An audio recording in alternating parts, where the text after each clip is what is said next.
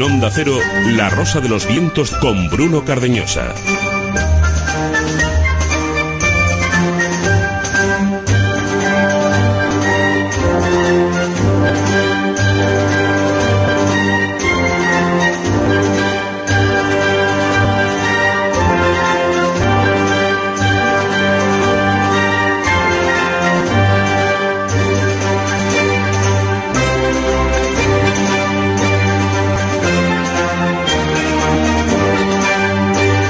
Secuestro, violación y asesinato de Laura Luelmo ha sido un hecho asqueroso y espantoso. Nada la devolverá, nada. Ojalá le caiga al responsable de semejante crimen todo el peso de la ley y toda la pena no será suficiente para él. En estas fechas nos tenemos que acordar de ella, de su familia, de la tristeza que invadirá a todos los suyos. Ella debe ser un icono. Reservemos un minuto de nuestra Navidad eh, para tenerla en mente. Algunos, eh, por desgracia, han aprovechado la tragedia para hacer causa política también producen asco y es una falta de respeto brutal.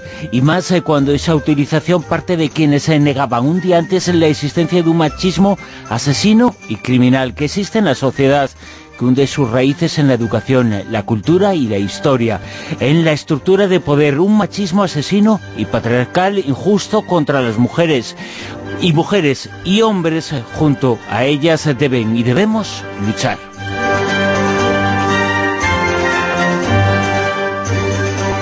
Os comentamos ahora una noticia que también es eh, muy triste para el programa, muy triste porque habla de un invitado que estuvo hace muy poquito tiempo con nosotros, eh, Pablo Herreros, uno de los eh, mejores presentadores, un primatólogo excepcional, 42 años, ha fallecido hoy en Santander.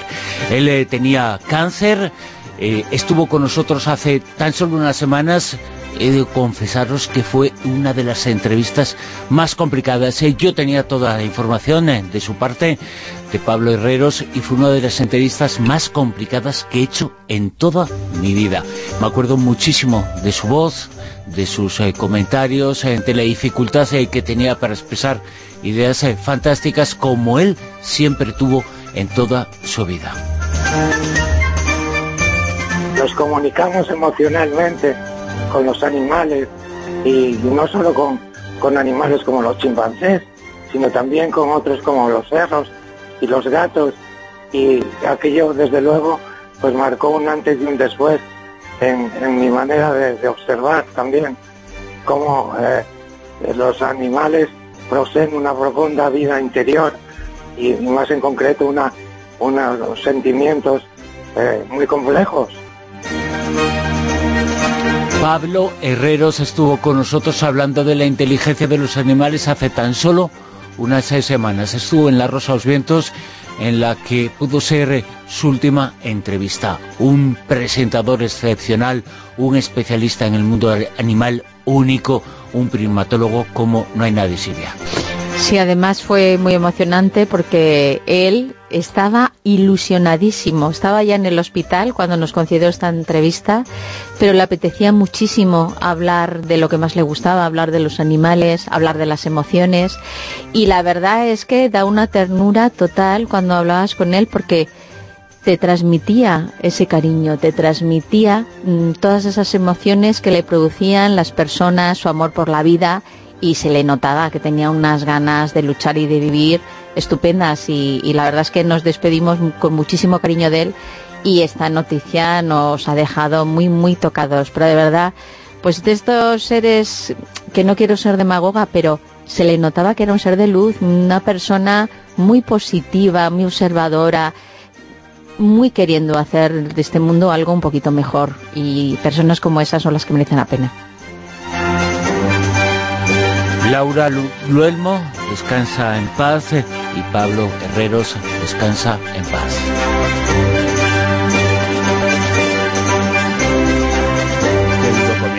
Este que hemos eh, tenido en la Rosa Los Vientos en Onda Cero.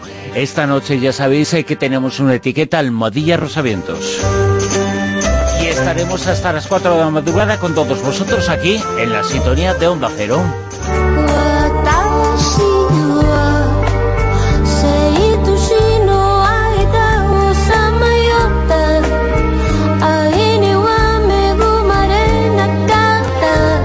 Mayor parte de los que nos escuchan no han sido agraciados con la lotería, pero los ganadores nos aseguran con ello la felicidad. El dinero no la da. Es un tópico, sí, pero es un tópico que, como esta noche vamos a descubrir, tiene refrendo científico. Hoy lo contaremos en Eureka.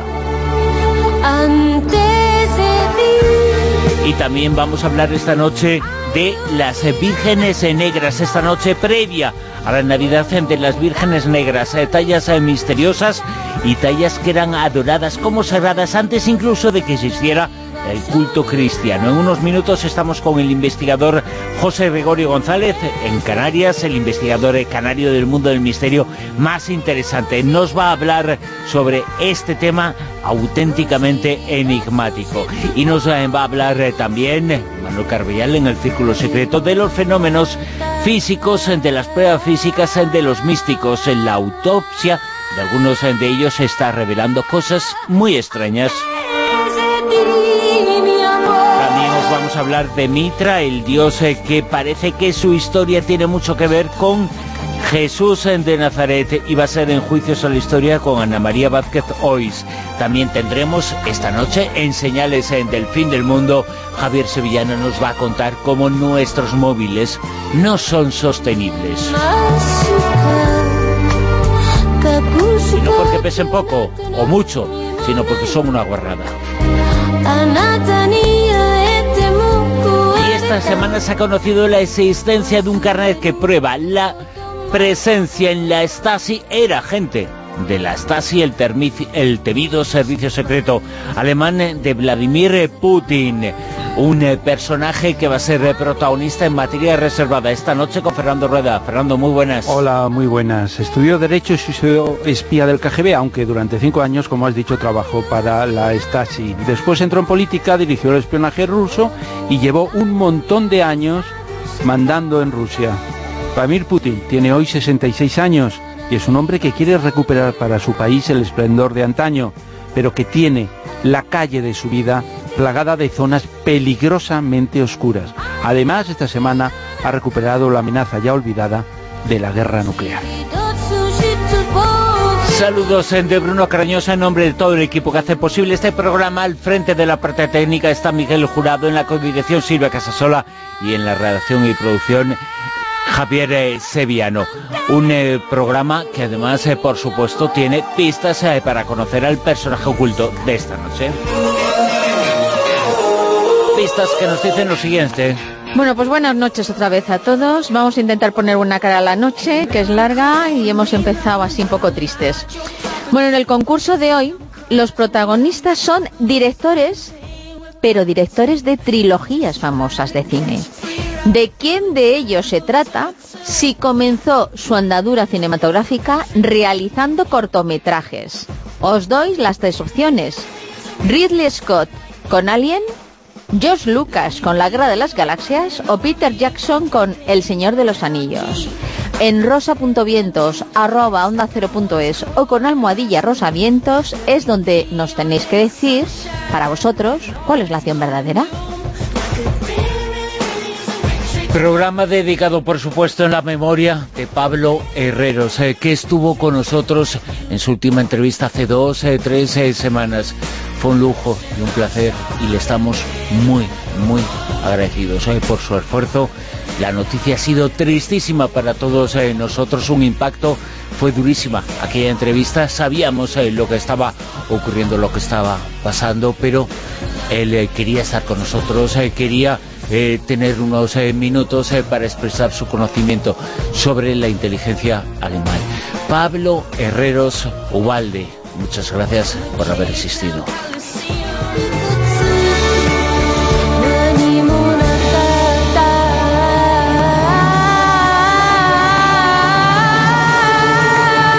La Rosa de los Vientos con Bruno Cardeñosa.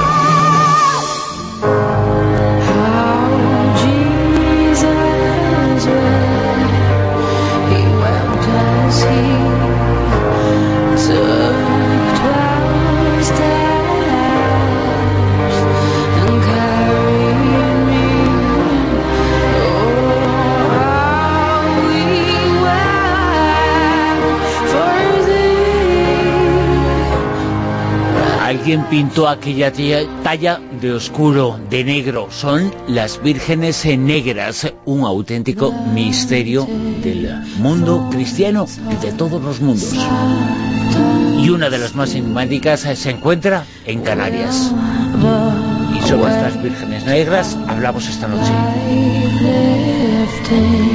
Y lo hacemos con José Gregorio González, periodista, investigador, uno de los más destacados hombres del mundo de los enigmas en las Islas Canarias, en las afortunadas. José Gregorio, muy buenas, ¿qué tal? Buenas noches, Bruno. Buenas noches, Silvia. Buenas noches. Bienvenido colaborador eh, del periódico El Día, ha estado presente y está en todas las revistas eh, de este mundillo, en Enigmas, Año Cero, Más Allá, autor de más de una decena de libros, como OVNIs en Canarias, Canarias eh, Mágica, Canarias Territorio de Misterio. Es que, José Gregorio, Canarias es el misterio y además la patria de una de las más enigmáticas y no poco enigmática, Virgen Negra. Sí, efectivamente, hombre, Canarias es un territorio del misterio por, por, yo creo que por derecho propio, alguna vez lo hemos comentado, y hay tantos misterios que hasta a mí se me acaban los nombres para los libros, ¿no? Eh, pero lo cierto es que en el, en el ámbito de, de los templarios, que es un tema que lo tenemos muy vinculado a, a Europa y en una época eh, muy concreta, Canarias se había quedado un poco fuera del mapa, no se había contemplado hasta hace varias décadas cuando eh, se comenzaron a, entretejer eh, eh, y a poner en conexión determinados elementos, determinadas pistas eh, que han hecho o que le han dado forma a la hipótesis de que los templarios en sus incursiones en el Atlántico, en esas hipotéticas incluso rutas hacia América, o cuando navegaban eh, continente abajo, ¿no? hacia, hacia determinadas regiones africanas, pues tenía Canarias prácticamente eh, a la vista y es bastante plausible que sin haber en algún momento eh, desvelado su, su, ubicación, sí que la conocieran la, y la usaran con cierta frecuencia tanto para poder mm, eh, eh, remendar sus naves, eh, eh, mm, completar los víveres en sus travesías como eh, una escala también vía hacia América. Y si hablamos de templarios, pues evidentemente tenemos que hablar de vírgenes, de sus divinidades, de vírgenes negras, y la Candelaria, ¿no? una de las principales advocaciones, si no la principal del archipiélago, pues es exactamente eso, es una virgen negra. Además, no hay metáfora. Cuando decimos vírgenes negras, es que son vírgenes teñidas o no, pintadas o no las tallas, eh, pero que presentan esa eh, particularidad.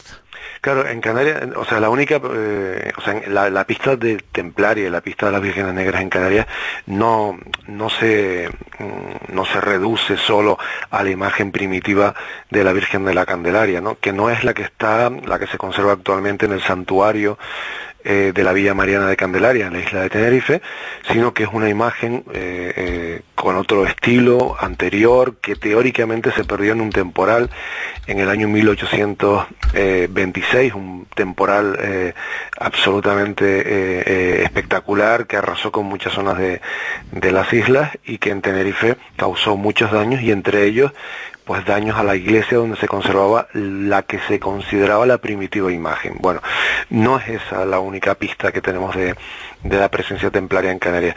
Tengamos en cuenta que oficialmente esa imagen aparece, entrecomillado, ¿no? Eh, la encuentran los, los guanches, los eh, habitantes antiguos de la isla de Tenerife, eh, aproximadamente 100 años antes del final de la conquista. Al final de la conquista sabemos por las crónicas que ocurre hacia el año 1496-97 aproximadamente.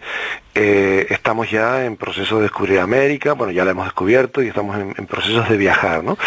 Eh, si le restamos Pero años... Perdona, José Gregorio, quiere decir que el culto a esa Virgen es anterior al cristianismo, en cierto modo. Eh, como concepto religioso, porque no había llegado a las islas todavía. Efectivamente, eso es que eh, los datos eh, que nos pueden conectar con la vista templaria, lo que nos están poniendo al descubierto es que existía existían contactos previos a la colonización, a la conquista de, las islas, de Tenerife y del resto, eh, contacto con, diferentes culturas. Por ejemplo, sabemos que desde una época tan temprana como el 1200 y poco, 1300, ya había misioneros mallorquines en diferentes islas. Si consideramos que eh, el territorio mallorquín era uno de los lugares fuertes del temple y que hay una conexión entre templarios y franciscanos, pues eh, creo que la, ecuación, eh, si despejamos la incógnita, nos va a salir precisamente esa conexión templaria con Canarias, que podría venir por la vía mallorquina, por ejemplo, podría venir por la vía normanda, porque el primer conquistador oficial de Canarias que llega eh, a comienzos del, siglo XV, hacia el 1400, 2403, es Jean de Bettencourt, un normando eh, en cuyas embarcaciones, que hoy mm, tenemos los, dibujos de su crónica y aparecen dibujados sus embarcaciones, eh, pues en, la suya, en la, en la que él eh, comandaba, pues aparecen las cruces templarias ondeando ¿no? en el mástil de, de su barco. ¿no? Bueno, tenemos la vía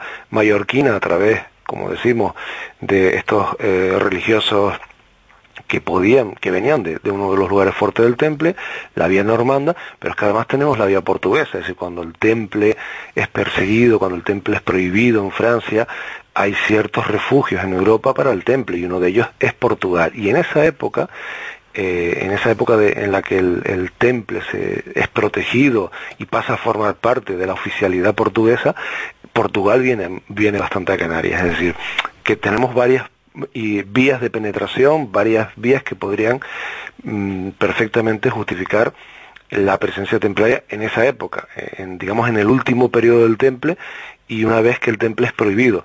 Pero es que además podemos barajar la hipótesis perfectamente de, de un temple en activo, de un temple no disuelto, antes del 1307, eh, que podía tener rutas, como decía antes, perfectamente que fuesen hacia América o que navegaran por la costa africana y que tuviesen a Canarias como un objetivo concreto o como un eh, lugar donde poder de alguna forma repostar, cargar provisiones, arreglar naves eh, o por qué no tener un temple, un perdón, un templo, un santuario al que acudir eh, discretamente ubicado en, esas aguas del Atlántico. Es cierto, José Gregorio, que la Virgen de la Candelaria tiene como un código secreto, unas palabras eh, escritas en ella y que, bueno, que también tiene que ver con algo que, ver un poquito con esa ruta, ¿no?, que estás comentando. Bueno, eh, la, la, imagen original, eh, como digo, no, no se parece eh, o se, parece muy poco ¿no? a, la que hoy se venera y que si la gente teclea en cualquier buscador de internet y pone Virgen de Candelaria Tenerife le aparecerá una imagen de vestir muy reciente, ¿no? de posterior al 1826. Tendrían que buscar la imagen antigua, ¿no? Eh, pero es que además tenemos una imagen eh, conservada en el municipio de, Santa, de, de Adeje, en la iglesia de Santa Úrsula, también en Tenerife, que se considera que es copia exacta de la original, es decir, que fue hecha con la original a la vista por otro escultor que la copió como si hiciese una fotocopia. ¿no? Bueno, pues esa imagen se conserva y se custodia en la iglesia de Santa Úrsula del municipio de Adeje y fue encargada, según la versión oficial, por los marqueses de Adeje que eran protectores del santuario de Candelaria, de la Virgen original. Y en un momento determinado su fe era tan grande y estaban a tanta distancia de ese santuario que pidieron a los eh, custodios de la imagen que les permitieran, como, como patronos de la misma y como protectores de la misma, hacer una copia.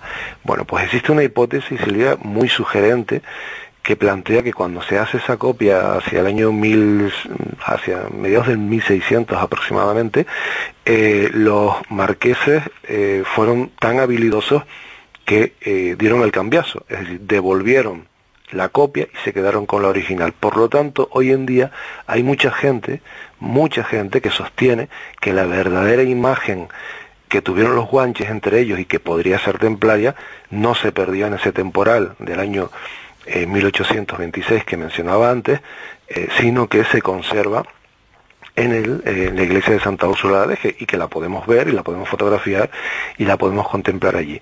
¿Cómo es esta imagen? Pues eh, es una imagen, eh, es una talla completa, no es una imagen de vestir, mm, mm, porta una vela, eh, por lo tanto de ahí viene lo de Virgen de Candelaria, eh, lleva al niño en una posición bastante antinatural, no es una imagen maternal que acoja al niño, eh, además lo lleva en el, en el lado derecho, no en el lado izquierdo del corazón, bueno, parece como si fuese un postizo, pero yo no me atrevería a decirlo, pero mm. da esa sensación. Y tiene ese código al que tú haces eh, referencia, eh, que es un código en letras latinas que recorre en, en, forma de orla todo su manto, las mangas del, del, de su vestimenta, eh, le da la vuelta por detrás del manto y le cruza también en el, en el cinturón.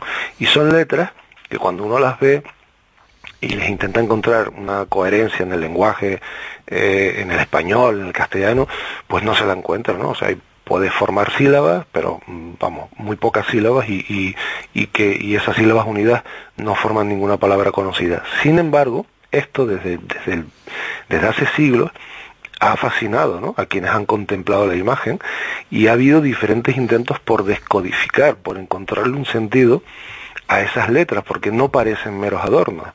Eh, son unas letras que parecen estar transmitiendo un mensaje, no son caprichosas. Y en esos intentos pues se han mm, conseguido eh, o se han propuesto diferentes versiones, desde eh, grandes poesías que ensalzan las virtudes de la Virgen, como lecturas muy piadosas, ¿no?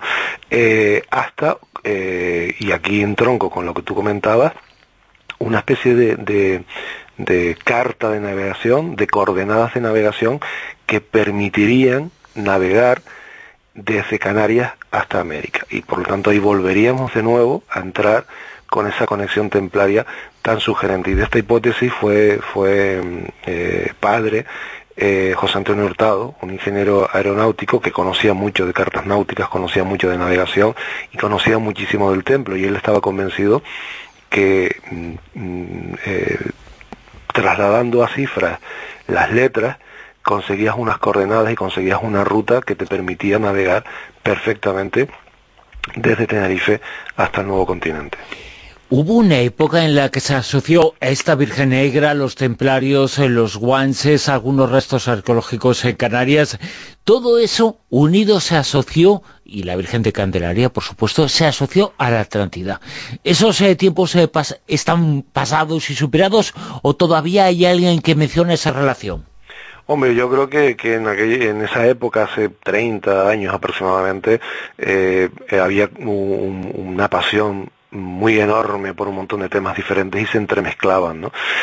Eh, yo no encuentro, yo no, no conectaría de esa manera eh, a esta eh, Virgen, no, no conectaría a los templarios de esta forma. Puedo respetar a quienes lo hagan, ¿no? Yo creo que el, el, el puzzle mm, cobra sentido si, por ejemplo, nos, nos damos cuenta que con toda probabilidad los templarios navegaron en el Atlántico. Eh, siguieron una tradición que eh, ya habían eh, desarrollado con, amplitud, por ejemplo, los vikingos, que fueron sus más inmediatos predecesores. ¿no? Mm, Canarias quedan en, en ciertas, las propias corrientes marinas te pueden hacer pasar por Canarias y te llevan directamente hacia América.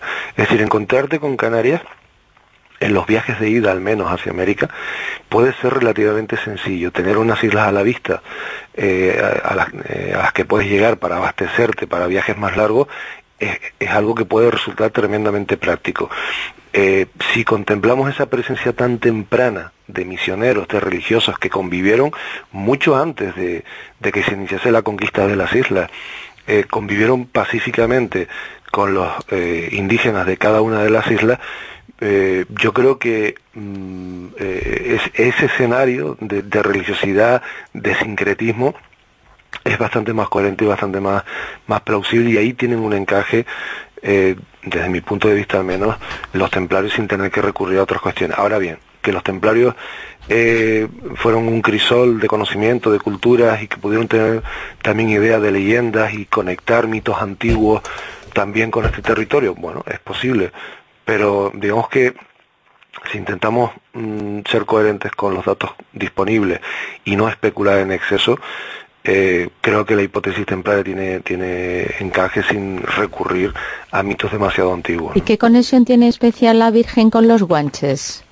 Bueno, eh, la conexión es muy grande porque piensa que eh, cuando finaliza la conquista en el año 1496, mm, el, primer cronista de la imagen, que es Fray Alonso de Espinosa, comenta que los, los viejos guanches le cuentan a él que la imagen llevaba 100 años antes de ser conquistada, es decir, 100 años antes de que la isla fuese mm, eh, pasase a formar parte de la corona de Castilla, ¿no? de la corona de, territorio español, para que nos podamos entender en el lenguaje moderno. Por lo tanto, tenemos como mínimo 100 años de culto, 100 años de respeto, 100 años de conservar una imagen que ellos entendían que era sagrada y que era una representación vamos a, especular bastante, de una divinidad femenina, de la madre tierra tal vez, eh, podríamos especular en esa línea, porque la verdad es que los datos de los que disponemos en cronistas, pues están pasados por, por la mentalidad de, cronistas y de religiosos católicos, ¿no? Por lo tanto, la manera en la que nos cuentan estas cosas siempre está pasada por ese filtro, ¿no? Eh, pero de lo que no hay duda es es de que la tuvieron en gran estima, de que la conservaron, de que fíjate que la colocaron el, primer santuario de la Virgen, la primera iglesia antes de tener eh, la basílica en Candelaria, fue un templo eh, de los antiguos guanches, fue un templo donde había un ídolo que es la cueva de Archiminico, eh, actualmente se conoce como cueva de San Blas y está aproximadamente 50 metros de la Basílica de Candelaria. Pues en una gruta estuvo y, las investigaciones arqueológicas que se han realizado en esa gruta han permitido encontrar fuegos perpetuos, eh, zonas de, eh, ritual muy antiguas. Eh, o sea, era una cueva, era un santuario que fue usado durante muchísimo tiempo y donde siempre estaban encendidos fuegos de manera permanente, se renovaban constantemente. Claro, colocas una imagen de, la Virgen de Candelaria, una Virgen de la Luz, ¿no?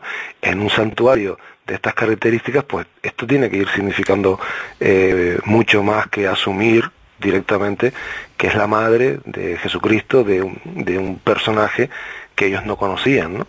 Bueno, mm, la tuvieron, como digo, en muy alta eh, consideración, le asignaron lo más preciado que tenían, que era, un, era rebaño propio, rebaño de cabra propio. Eh, en, la, cultura de los antiguos guanches, pues mm, el ganado era fundamental, del ganado se, se extraían la, comida, el alimento, pero también se extraían las ropas, era la economía, era lo que, eh, si el ganado iba mal, pues la, la, sociedad lo pasaba mal y tuvo un, un, ganado sagrado y probablemente tuvo también eh, pues eh, custodios que preservaban y que la conservaban y que rendían culto. El propio Fray Alonso Espinosa, este primer cronista de la Virgen, eh, nos cuenta y él da testimonio personal de ello, que en algunas playas cercanas a donde se conservaba la imagen, se contemplaban procesiones de ángeles, que al, al amanecer dejaban en, la, en, las propias piedras, en la propia arena de la playa, restos de cera, de cera de, de, las procesiones de velas. ¿no? Él no fue testigo de las procesiones de ángeles, pero sí fue testigo de, la, de la cera, ¿no? de las velas, de los restos de aquellas procesiones. Bueno, mm, esto nos lleva a pensar que de alguna forma la Virgen estaba recibiendo eh, en tiempos de los guanches y en ese periodo de, de, eh, conquistada la isla, ¿no? de, de, fusión de la cultura antigua con la nueva, eh, la Virgen era objeto de algún tipo de veneración y de culto especial muy singular que se llevaba a cabo de forma muy discreta, casi clandestina, eh, que era contemplado como algo maravilloso por algunos, ¿no? ese tipo de procesiones, y descrito como procesiones angelicales desde la visión cristiana. O sea que tuvo una importancia muy, muy destacada en cuanto la, imagen eh, apareció o fue colocada eh, y me imagino que en, este proceso también seguramente alguien tuvo que explicarle a los guanches mm, qué claves tenía esa imagen para que ellos la considerasen tan importante. José Gregorio González, un placer contar contigo en La Rosa de los Vientos, un placer contar con compañero, con periodista, con un gran investigador, como es tu caso. José Gregorio. Muchas gracias. Un fuerte abrazo. Un beso, un beso y que pases estos días estupendamente. Igualmente, feliz Navidad y feliz eh, Año Nuevo. Un abrazo. La Rosa de los Vientos con Bruno Cardeñosa. Materia Reservada 2.0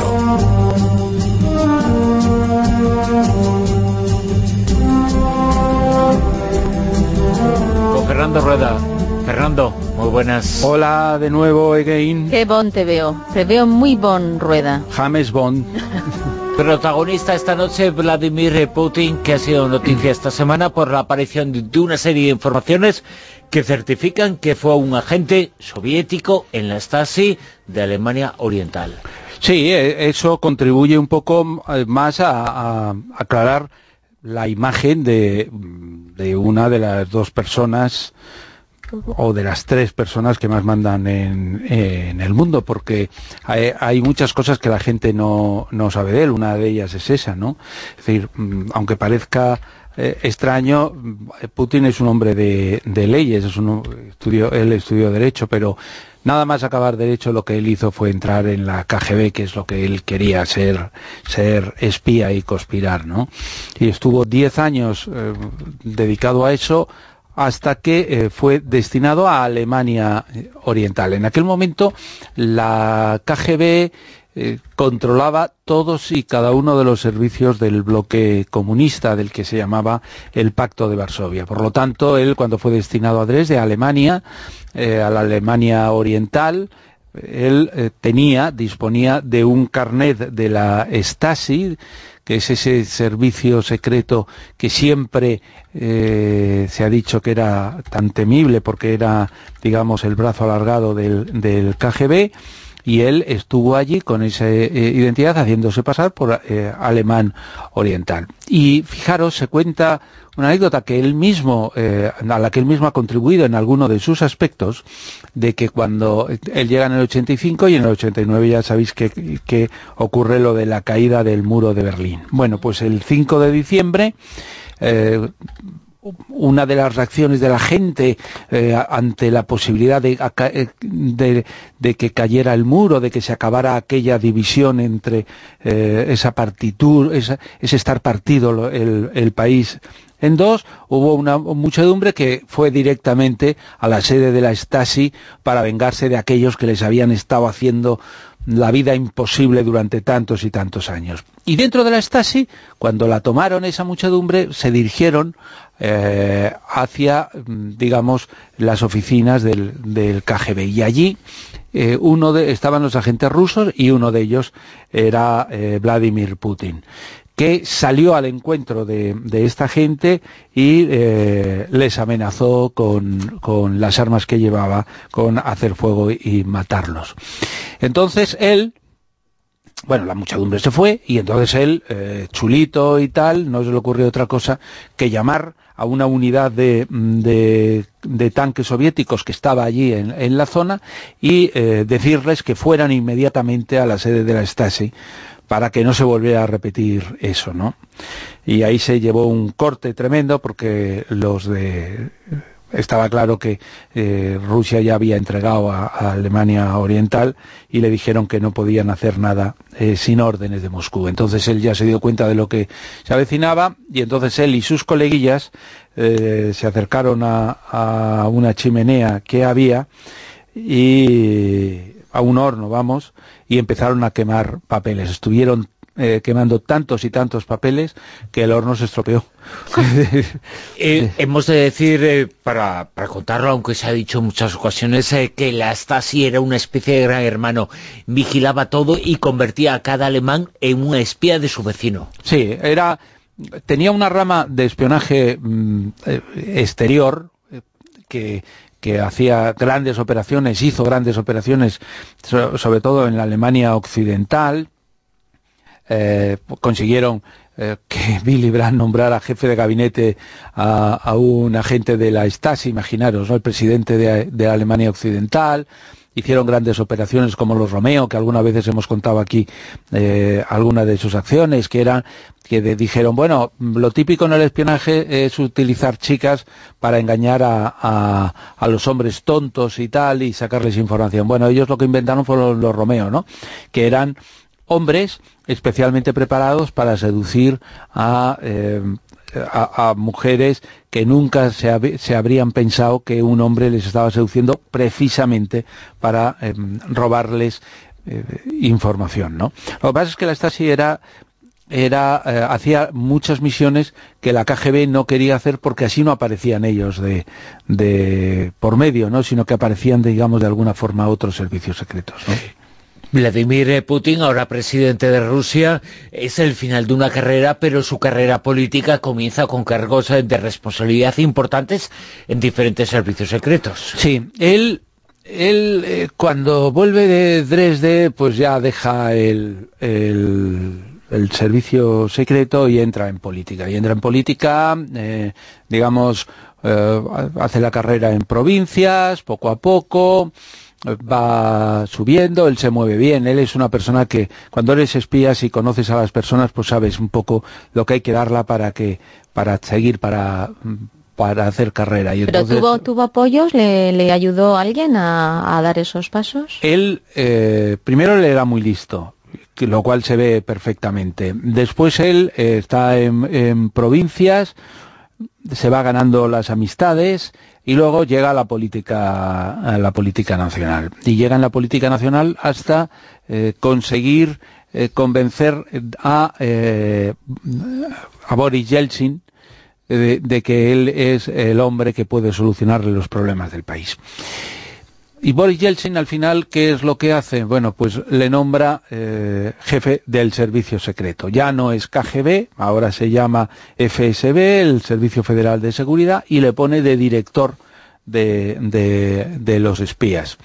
Lo que pasa es que eh, es tan listo que eh, empieza a compaginar ese puesto con, el, eh, con los puestos de la política. Y poco a poco se va acercando y poco a poco se va convirtiendo en un hombre poderoso. Y entonces llega un momento en el que se convierte en el, eh, ¿cómo lo, diríamos?, en la cara visible, la cara visible de, eh, para hacer frente a esos malísimos chechenos que están en guerra con, Rusia. Y, él, y precisamente esa lucha que él lleva con ellos es lo que le hace ganar un montón de popularidad, un montón de, apoyo popular, hasta tal Pero punto... en un momento determinado en el que se produce una serie de atentados en Rusia y él encabeza en la maquinaria de comunicación para atribuir esos atentados a los chechenos, cuando eran los servicios secretos que él dirigía los máximos sospechosos, pero logró convencer a la opinión pública de Rusia y mundial de que habían sido los chechenos. Efectivamente. Y eso justificó la invasión de Chechenia, que se cobró medio millón de vidas. ¿eh? Efectivamente. Él en aquel momento, mm, bueno, él, ya era un, factotum dentro de, del Estado, pero él sabía perfectamente que para hacer carrera política tenías que despertar la simpatía del pueblo. Y qué mejor que eh, una serie de, atentados que se producen, una serie de atentados de los cuales se responsabiliza a los chechenos y una guerra contra Chechenia en la cual eh, ellos tenían absolutamente todas las de ganar. Y eso es lo que a él le lleva a eh, conseguir una popularidad tan tremenda que primero Boris Yeltsin se retira y le deja a él eh, de presidente y luego él se presenta a, a unas elecciones y obtiene, no tengo aquí el dato, no sé, el 52, el 53% de los votos, es decir, que arrasa completamente gracias a la mano dura, gracias a algo que, sigue utilizando, que es eh, el, recuerdo de la Rusia, de la poderosa... El nacionalismo ruso. Eso es, Él utiliza esa... Claro, de, eh, enfrentarse a los eh, enemigos. Pero ¿qué es, lo que, ¿qué es lo que ocurre que tú estabas comentando? Que años, poco tiempo después, aparece un tipo que se llama Alexander Litvinenko.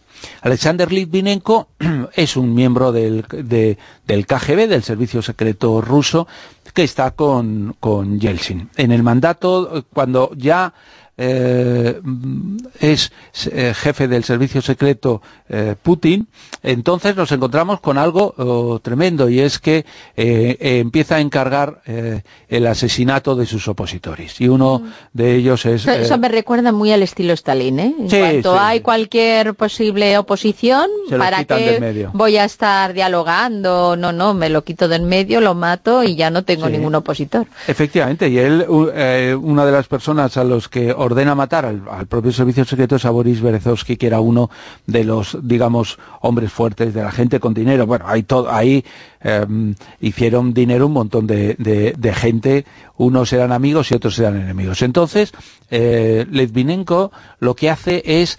Eh, una rueda de prensa con otros agentes del KGB, denuncia esto, eh, lo denuncia públicamente que les han encargado matar a Berezovsky, entonces ahí mm, eh, le detienen al poco tiempo, mm, no hay motivo, por lo tanto le sueltan a los seis meses, un juez le suelta y cuando va a salir le vuelven a detener por otra cosa, le tienen otros seis meses, le sueltan, entonces huye a, a Londres. Y una vez que él se siente seguro, empieza a escribir y escribe dos libros. Y en uno de esos libros es en el que aporta los datos que tú hacías mención, eh, sobre eh, Bruno, en el cual él dice que eh, se han colocado bombas en los apartamentos rusos y otros actos terroristas que se cometen en, en, Rusia, que fueron montados por el KGB, pero no, no solamente para establecer la guerra con Chechenia, sino que el objetivo era subir la imagen de Putin para que consiguiera esa, esa popularidad. Cuando dicen a, Litvinenko eh, eh, por qué le envenenan el 1 de noviembre de 2006 eh, con Polonio 210 y muere unos días después, pues habría que analizarlo más que porque es un agente del KGB, bueno, estaba especializado en mafias, allí todos estaban más o menos, eran más o menos corruptos unos y otros, ¿no? Todos, es decir, no, tampoco hay que decir que era un ángel de la guarda, ¿no? Pero eh, a pesar de eso, lo hacen no tanto por, esa rueda de prensa que dio en Moscú, sino porque denuncia, pone en evidencia por qué Putin ha, llegado al poder en una gran eh, maniobra que eh, nosotros eh, llamamos siempre de atentados de falsa bandera. Y luego además eh, también relacionado con la guerra en Chechenia y con las cosas que hicieron las tropas rusas allí que fueron terribles, eh, las denunció Ana Politoskaya, una periodista, y esa periodista poco después fue asesinada de forma enigmática. Qué casualidad. Efectivamente. vamos a ver, Litvinenko es, es envenenado el 1 de noviembre, pero el mes anterior es asesinada a tiros eh, Ana Politoskaya. Eh, estamos en, octubre del 2006. Bueno, pues se produce este asesinato y, por cierto, eh, el primero que dice que ha sido asesinada por orden de Putin es el propio Litvinenko.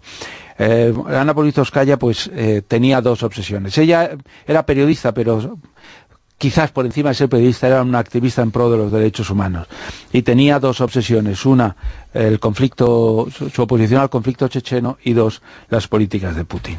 Esta no hacía otra cosa que que, mm, denunciarlo y de hecho eh, las fuerzas militares rusas la pillaron en, en una eh, cuando estaba de enviada especial por allí y la sometieron a un fusilamiento eh, falso, ¿no? Era una simulación de, ejecución. Y al final, pues, eh, ¿qué pasó? Bueno, pues que nuevamente estaba tocando las narices con todo ese tema y eh, en el ascensor de, cuando iba a entrar en el ascensor de su edificio en Moscú, bueno, pues fue tiroteada y murió asesinada, ¿no? En los últimos tiempos se ha hablado mucho de la relación del presidente de los Estados Unidos, eh, Trump, eh, Donald Trump, con él, con Vladimir Putin. Las dos personas, insistimos, más poderosas eh, del mundo que teóricamente, no sé en qué libro está, pero teóricamente no tienen que llevarse bien, pero en este caso se llevan bien, Trump y Putin. Sin embargo, Putin también es amigo de los que se llevan mal con Trump. Sí, eh, es algo que, es de lo que estamos viendo en, los últimos tiempos, ¿no? Y es que eh, todo todo aquel esto es parte de la política de distensión, solamente que ahora es más radical, posiblemente sea más radical porque eh, Trump está siendo más radical todavía, ¿no? Entonces estamos asistiendo a unos momentos en los cuales eh, Putin saca a, pasear su diplomacia precisamente cerca de aquellos países que tienen más problemas con Trump. Yo os pondría dos ejemplos que, parecen y que son distintos. Uno es el ejemplo de Venezuela. Venezuela mm, le están dando hasta el carnet, hasta el de identidad a Maduro y a, su gente. Eh, sin embargo, ¿qué es lo que eh, hace Putin? Mantener unas buenas, no buenas, buenísimas relaciones hasta el punto que hace un par de semanas recibió en Moscú a Maduro, que va como loco buscando dinero para, mm, para intentar salvar a, su país. Y hasta tal punto, eh, iba a decir putea, hace la, la faena que ya han dejado de deslizar la posibilidad de que Rusia instale una base aérea en una de las islas caribeñas de, Venezuela, ¿no?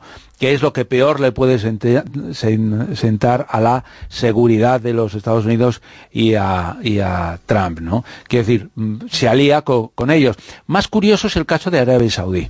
El caso de Arabia Saudí es, es, curioso porque son aliados de Estados Unidos y esto no hay ninguna duda. Quiero decir, son eh, eh, íntimos amigos. ¿Qué es lo que ha pasado, sin embargo, con Mohamed bin Salman? El príncipe heredero es el responsable del asesinato del periodista de Khashoggi en Turquía y eso ha generado que Turquía le dé la, le intente como sea socavar a, Bin Salman y que aunque Trump le ha apoyado en Estados Unidos le están dando caña. Y entonces qué es lo que hacen reunión del G20 y ponen y que está absolutamente pactado y visto como en esa reunión eh, en la cual todo el mundo le hace un poco el vacío y tal, como si la mitad de los que estuvieran allí no hubieran ordenado asesinatos o cosas similares, pero Sí, que, y que son todos iguales. sí, sí, por eso unos callan a la prensa y otros no, pero pues, se parecen bastante. ¿eh? Bastante en eso, pero bueno, le hacen eso y sin embargo, ante las cámaras de televisión, Mohamed bin Salman y Vladimir Putin hacen una estudiada y excesiva eh, choque de, de, manos, mostrando... ¿Por qué? Es decir, que queriendo decir que, que Trump te, hace la faena, te, te, aparca, bueno, pues aquí tranquilo, que aquí estoy yo para lo, para lo que haga falta y para lo que sea, ¿no? Los juegos estratégicos eh, de Putin eh, no dejan de ser interesantes, se puede analizar geoestratégicamente toda su figura, todo lo que hace, es fascinante e interesante la información que se puede contar eh, sobre ello. Por cierto, eh, ¿a cuánto asciende la fortuna oculta de Putin? Bueno, pues eh, hay, una versión, hay una versión oficial. La versión oficial dice que posee un terreno de 1.500 metros cuadrados en Moscú, un piso que no llega a 80 metros cuadrados en San Petersburgo y dos coches de colección. ¡Ay, qué poquito! Esto es un poco difícil de creer. Sin embargo, no parece una persona que se ha movido por lo económico. Está movida por el poder, eso sí, pero lo económico creo sí, pero, pero bueno, tiene que tener para la jubilación. No, y que una cosa va, implícita más o menos en la otra. Sí, según, según el Financial Times, eh, por citar la fuente, eh, tendría eh, acciones en el grupo Gumbor, acciones en Surgur Neftegat y en Gazprom algo que eh, acciones que tendría que no figuran en los eh, registros de accionistas, es decir, sería un accionista secreto. ¿Y cuánto valdría esto? Pues un poco para tirar en la para tirar en la jubilación y no pasar hambre, no eh, lo calculan unos 30.000 millones de euros. Ah, eso no es nada, claro. algo que teniendo en cuenta que ha colocado a sus es decir, cuando uno llega al, poder siempre hemos visto eh, los amigos del ¿os acordáis los amigos del colegio de Aznar que se decía, eh, los compañeros de Felipe González? Bueno, pues este ha colocado a sus compañeros. Por ejemplo, Sergei Chemezov es director de, la compañía eh, tecnológica para la defensa, de Rostec, o Nikolai Tokarev, que es presidente de la, de la empresa que controla los oleoductos. Por lo tanto, digamos que él eh, ha colocado a todos sus amigos y todas sus cosas y obviamente bueno pues eh, se saca una una tajadita, pero vamos, solo 30.000 eh, Nada más. 30.000 millones de euros que no, pobrecito Putin. Una de las cosas de las que habla últimamente ha vuelto a resucitar el miedo a una guerra nuclear. Sí, esto es algo que eh, lo ha dicho estos días, que ha dado una rueda de prensa. En esa rueda de prensa ha hablado eh, claramente de, la posibilidad de guerra nuclear. Eh, él dice que eh, le ha lanzado a, Trump la pelota porque Trump ha dicho que eh, Rusia está, mm, está, potenciando su armamento nuclear, saltándose el acuerdo y que por lo tanto ellos, Estados Unidos, se va a retirar del Tratado sobre Fuerzas Nucleares de alcance intermedio, que es lo que nos afecta además en Europa. Es cierto que China, que Gran Bretaña y que Francia están modernizando sus arsenales nucleares. Y aquí nuevamente Putin, eh, pues inteligentemente en este caso, está intentando aprovecharse de, de que Trump dice que él no quiere eh, a nadie, que él eh, solo busca el, el, aislacionismo y que por lo tanto estará encantado y feliz de una lombriz de armarse más que nadie para tenerlo todo solucionado. Vladimir Putin, el protagonista esta noche en materia reservada con Fernando Rueda. Fernando, te quedas unos minutos después de las noticias para tirar de la manta. Vale, venga, y tiramos venga. juntos. Tirar y sacudirla, ¿eh? que está Vale. muy sucia. Lo dicho, escuchamos las noticias en Onda Cero, nos ponemos al tanto de todo lo que está ocurriendo y después eh, continuamos, eh, quedan muchas cosas todavía por delante.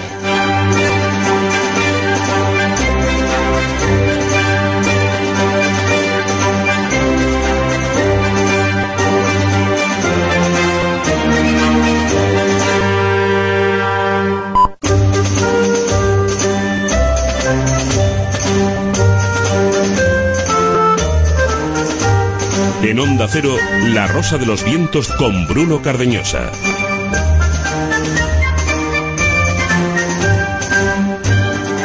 Un nuevo tramo de La Rosa de los Vientos en la sintonía de Onda Cero. Vamos a tener el Círculo Secreto, os vamos a hablar de los fenómenos eh, físicos, eh, de unos eh, personajes especiales, eh, los místicos, eh, va a ser como en el Carballal. También eh, vamos a tener a Ana María Vázquez Ois en Juicio de la Historia. Nos va a hablar de Mitra, el dios del sol y lo que pudo influir en la creencia en la figura de Jesús, incluso nos va a explicar cómo Jesús podría ser mitraico, en cierto modo. Pero todo eso va a llegar eh, después eh, de muchas eh, cosas, entre ellas vamos a tirar de la manta. Y lo vamos a hacer con Fernando Rueda. Tiramos de la manta y hablamos de uno que tenía un máster o no lo tenía. Bueno, es que los másters fantasmas están de moda, ¿no? Ya, ya, ya. Sobre todo la tesis doctoral. Hay la Bueno, tesis doctoral. ¿Cuánto cuesta hacerla? Y lo que tenemos que luchar para conseguir que el Tribunal Académico nos puntúe con un sobresaliente cum laude. Tranquilos, no voy a hablar de mi tesis doctoral, aunque quizás al final os desvelaré algo que siempre he guardado en silencio. Vamos a intentar arrojar luz sobre una disputa internacional durante la cual ha estado encerrado en prisión el inglés Matthew Hedges, un estudiante de doctorado de la Universidad de Durham. ¿Qué hace un sufrido doctorando encerrado entre cuatro paredes durante seis meses?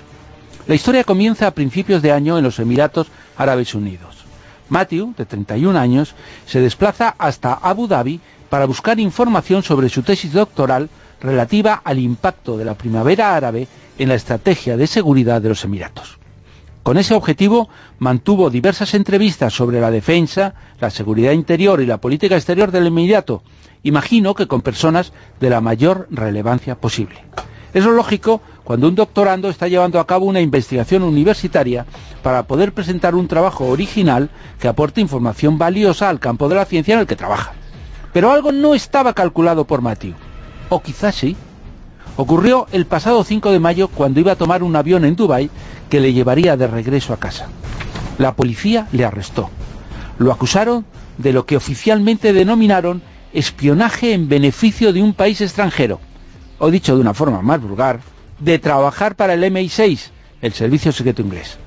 Seis meses después nos enteramos de que en un juicio que duró menos de cinco minutos, sin la presencia de su abogado defensor, viva las garantías judiciales, fue condenado a cadena perpetua. Pero, como era de esperar entre dos países que mantienen buenas relaciones, la presión de los gobernantes británicos sobre la monarquía de Abu Dhabi llevó a la concesión de un indulto. Ninguna de las dos partes cambió su versión. Para los ingleses era un doctorando, para los árabes un espía. ¿Qué fue lo que de verdad sucedió? Lo más probable es que Matthew fuera a hacer el trabajo de campo de su tesis a Abu Dhabi, pero que sea un agente, un analista o un colaborador del MI6. Disponer de la tapadera real de una tesis te abre muchas puertas. Tus preguntas atrevidas solo tienen un objetivo científico y tus conclusiones son para defender un trabajo ante un tribunal. Además, parece que Matthew terminó reconociendo su papel de espía ante la policía local. Hace 27 años, cuando yo estaba investigando para mi primer libro La Casa, tuve que hablar con algunas personas, como el expresidente del gobierno, Leopoldo Calvo Sotelo, a los que oculté mi fin último y usé como tapadera que estaba preparando mi tesis doctoral. Cuando publiqué el libro le envié un ejemplar pidiéndole disculpas por mi mentirijilla. Matthew y yo somos así, solo que él casi se pasa el resto de su vida encerrado en una celda de Abu Dhabi. Oye, ¿y Matthew había estudiado, tenía eh, proyecto de hacer una tesis en la Universidad de Juan Carlos? Pues posiblemente cambiaría mucho las cosas, ¿eh? no se habría tenido que ir a Abu Dhabi, se lo habrían aprobado sin Eh, eh, esfuerzo. vía internet, eh, con un ordenador le vale, ¿no? Vaya, va- vaya, vaya, que la, que la universidad, que hay muchos doctorandos maravillosos, que son Sí, sí, parte. y en esa universidad también se hacen cosas eh, estupendas. y Muchísimo. Y ha salido gente estupenda también. Pero tú fuiste más listo que Matthew, ¿eh? Hombre, sin Haciéndolo duda. bien, hombre. Fernando Rueda, muchas gracias. Bueno, feliz Navidad y nos vemos el sábado que viene. Exacto. Ahí, ahí, aquí estamos.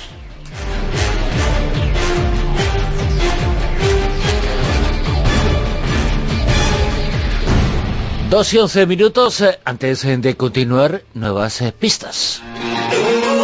Para averiguar quién es el personaje oculto de esta noche. Pues recordamos que es director de una trilogía muy famosa y que comenzó realizando cortometrajes. Pero, ¿quién es él? Si su pasión por el cine se despertó al descubrir en la pantalla a un personaje gigantesco y singular, las tres opciones. Ridley Scott con Alien, George Lucas con la Guerra de las Galaxias o Peter Jackson con El Señor de los Anillos. Ya sabéis que en rosa.vientos es o con almohadilla rosavientos nos tenéis que decir quién de estos tres personajes pensáis que es el que se oculta en el concurso y todos los que acertéis, uno de vosotros le llegará un detalle del programa. Así que venga, rápido, ya estáis tardando.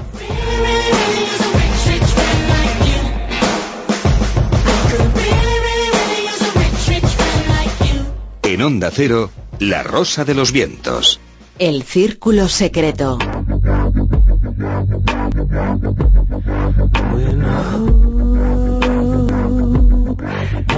Tiempo de Navidad, tiempo de misterio y tiempo también de misticismo. Y de los fenómenos físicos asociados al misticismo hablamos esta noche. Lo hacemos en el Círculo Secreto y lo hacemos con Manuel Carveal. Manuel, muy buenas, ¿qué tal? Hola, buenas noches. Buenas noches, querido. Antes eh, de nada, cuando nos referimos a místicos, ¿estamos metiendo un montón de gente diferente en el mismo saco? ¿O se trata de un fenómeno unitario que está al margen de la religión que se practique? Eh, bueno, en casi todas las religiones existen místicos y los llamados fenómenos místicos o, o fenómenos físicos del misticismo no es patrimonio exclusivo de, del cristianismo. Lo que ocurre es que en, algunas religiones, como el cristianismo o como el islam, eh, los protagonistas o algunos de los protagonistas de esos fenómenos también generaron toda una literatura contemplativa, todo un, un tipo de poesía, como, como, son los versos de San Juan de la Cruz o, o, o de musulmán Rumi o de Santa Teresa de Ávila, que se han hecho un hueco eh, muy importante en la historia de la literatura, o sea, que, que casi es otro milagro. Vamos a hablar eh, de varios casos, eh, uno de ellos muy desconocido en nuestro país, eh, pero muy conocido informativamente, sobre todo en Italia. Ella se llamaba Verónica. ¿Quién era? ¿En qué siglo, qué fenómenos teóricamente protagonizaba? Pues eh, Santa Verónica Giuliani es un, caso realmente eh, muy interesante, es un caso muy parecido al del padre Pío de Pietrelcina en cuanto a los fenómenos, pero que eh, por ser mujer, pues la verdad es que lo pasó bastante peor que el Padre Pío. Y además es un caso que se volvió a poner de actualidad hace solamente un par de años, porque un director de cine realizó un documental sobre la vida de, esta santa que, es absolutamente abrumador, porque ella, eh, bueno, fue una, una, una religiosa, una, una monja, fue la primera monja capuchina de la historia que presentó los estigmas de la pasión de Cristo, pero su caso es muy sorprendente porque además de presentar los estigmas y un montón de, fenómenos extraordinarios, eh, una vez fallecida su cuerpo quedó incorrupto, su cuerpo se conserva todavía hoy eh, dentro de una urna de cristal en una pequeña ciudad italiana, San Felipe Neri, y en la, perdón, en la iglesia de San Felipe Neri, en la ciudad de Colebrato, en Brescia, y en su cuerpo incorrupto se puede observar todavía hoy perfectamente esos estigmas de la pasión de Cristo que fueron mm, uno de los primeros fenómenos que protagonizó y que la hizo vivir un calvario terrible porque ni siquiera las, las religiosas eh, al mando de su orden creían que aquello pudiera ser auténtico. Entonces la sometieron a toda una serie de pruebas eh, muy duras. Mm, se abrió una investigación por parte del Santo Oficio de la Inquisición para examinar aquellas heridas sangrantes que aparecieron en 1694 y que motivaron que su confesor le pidiese que anotase durante el resto de su vida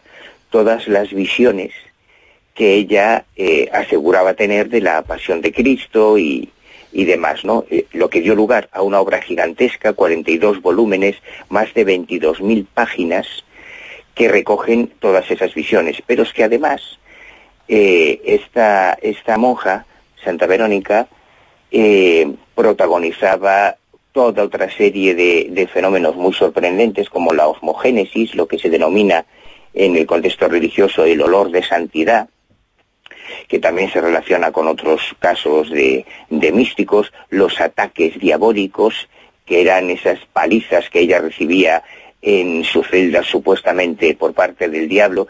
Y lo interesante es que todos los médicos que la examinaron certificaron que no había una causa razonable para, para, para estos fenómenos hasta que ella muere el 9 de julio de 1727 y finalmente mm, se inicia su proceso de beatificación como un caso ejemplar dentro de la historia de los fenómenos eh, místicos y posteriormente su santificación se, se convierte en santa.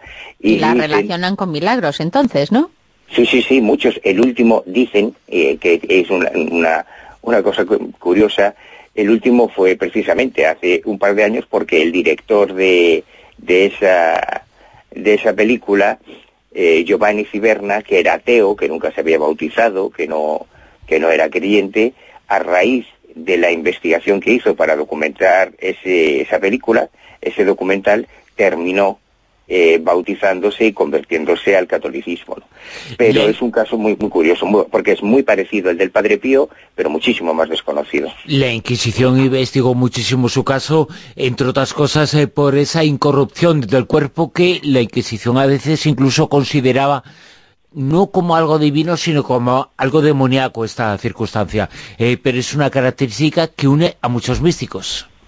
Sí, y además nos permite ver todavía hoy eh, yo he subido a, Twitter con el hashtag Rosavientos una foto de, esa urna con el cuerpo incorrupto y da la sensación de que está dormida, a pesar de que han pasado siglos desde su fallecimiento, el cuerpo se conserva de una forma muy notable, pero además puedes ver a simple vista, hay, hay en internet muchas fotos de alta calidad del cuerpo de la santa y se puede ver perfectamente todavía hoy las, esas heridas que atraviesan su mano, que atraviesan los pies y que en su momento también produjeron la corona de espinas en su cabeza.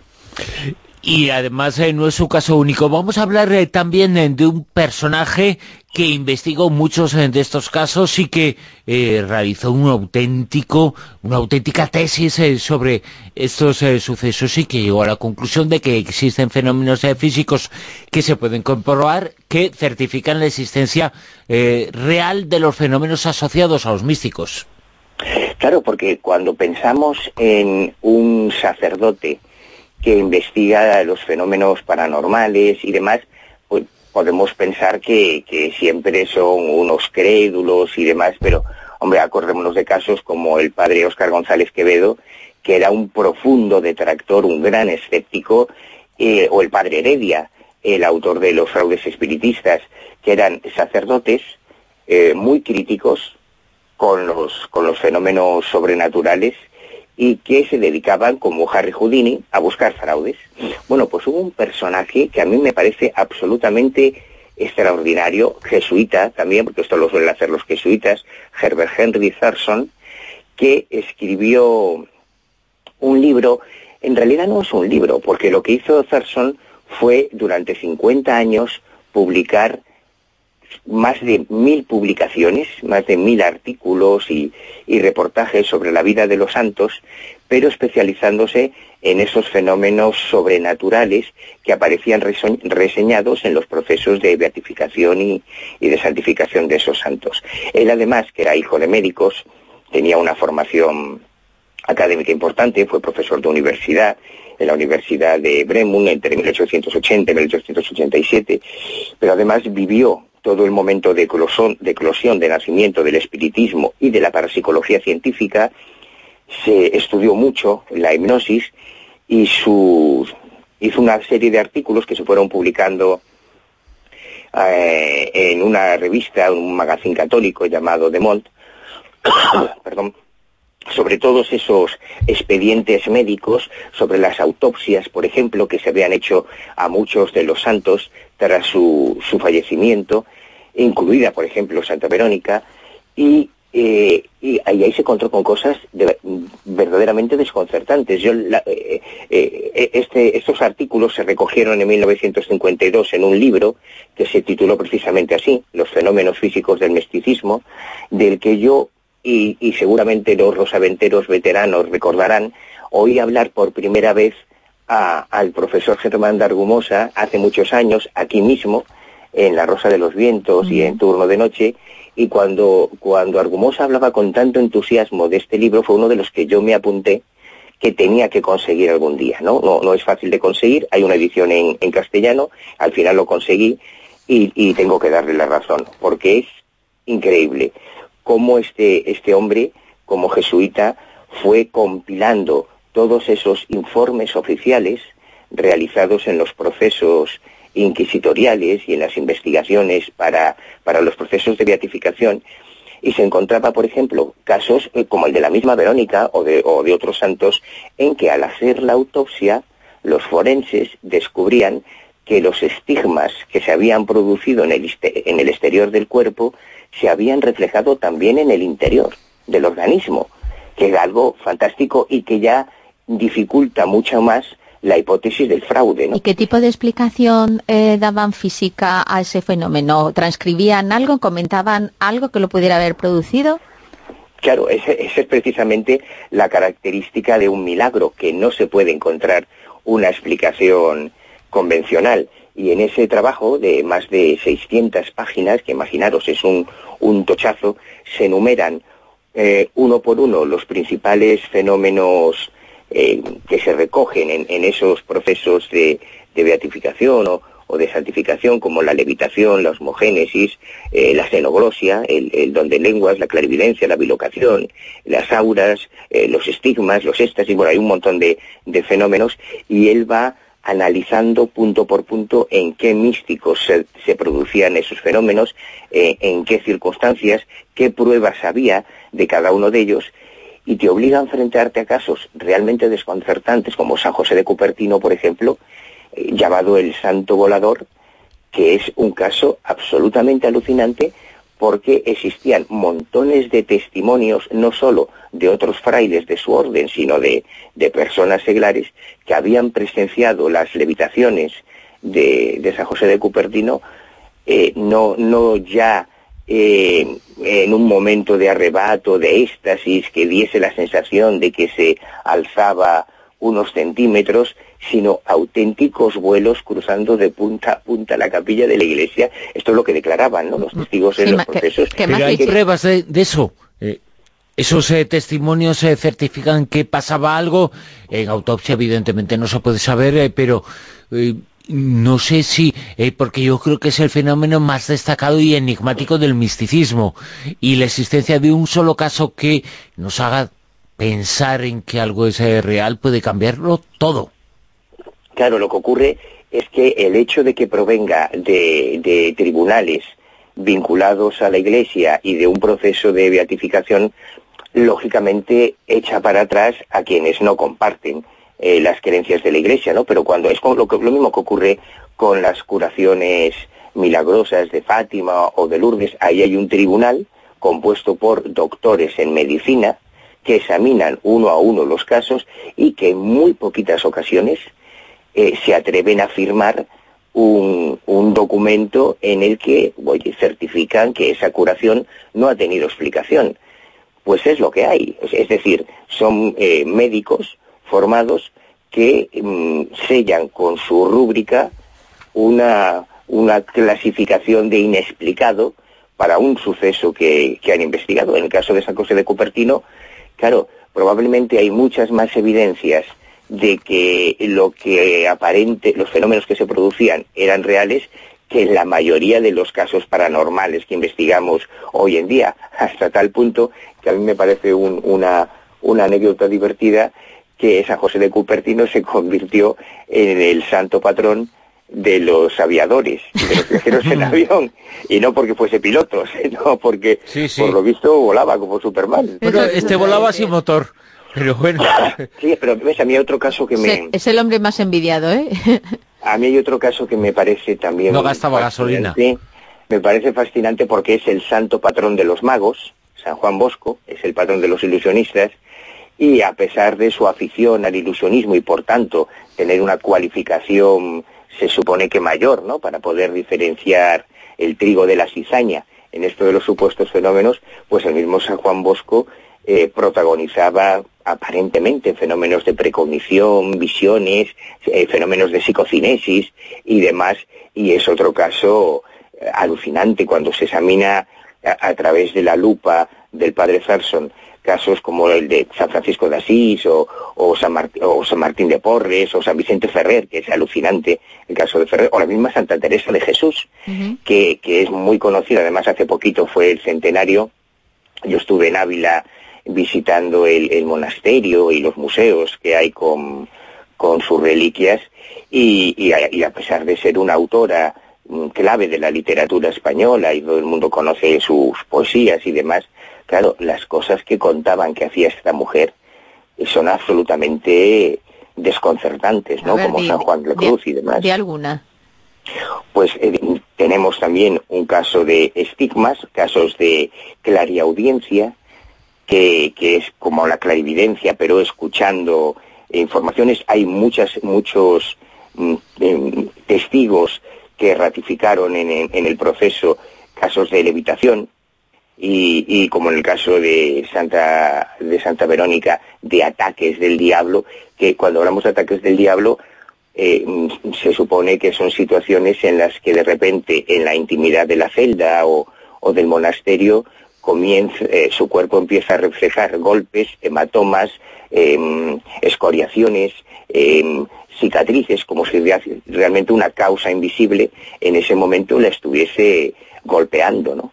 Claro, normalmente los psiquiatras hacen una interpretación de todo esto.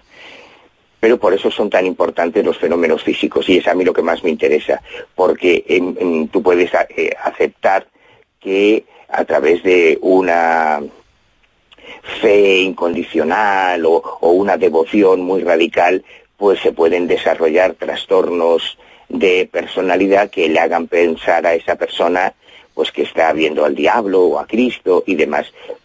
Pero cuando se producen estos fenómenos, estos fenómenos físicos en los que hay testigos, en los que el informe médico ratifica que eh, las heridas que se producen no son heridas superficiales como las que se pueden producir a través de la hipnosis o de la sugestión, yo eso lo, lo he visto, y sobre todo cuando las autopsias reflejan que dentro del organismo se producen esas mismas lesiones que en el exterior, yo creo que ahí la, psiquiatría se queda un poco corta y hay que dar un paso más. Yo recuerdo, no sé si vosotros lo, habréis visto, supongo que bastantes oyentes sí, en un capítulo del Doctor House eh, salía una monja, vivía el convento y ella pues estaba en las cocinas habitualmente y empieza a tener los estigmas, empieza a subir los estigmas. Entonces, con lo escéptico que es él y que siempre está buscando explicación a enfermedades rarísimas, pues se concentra e intenta sacar de dónde puede estar esta mujer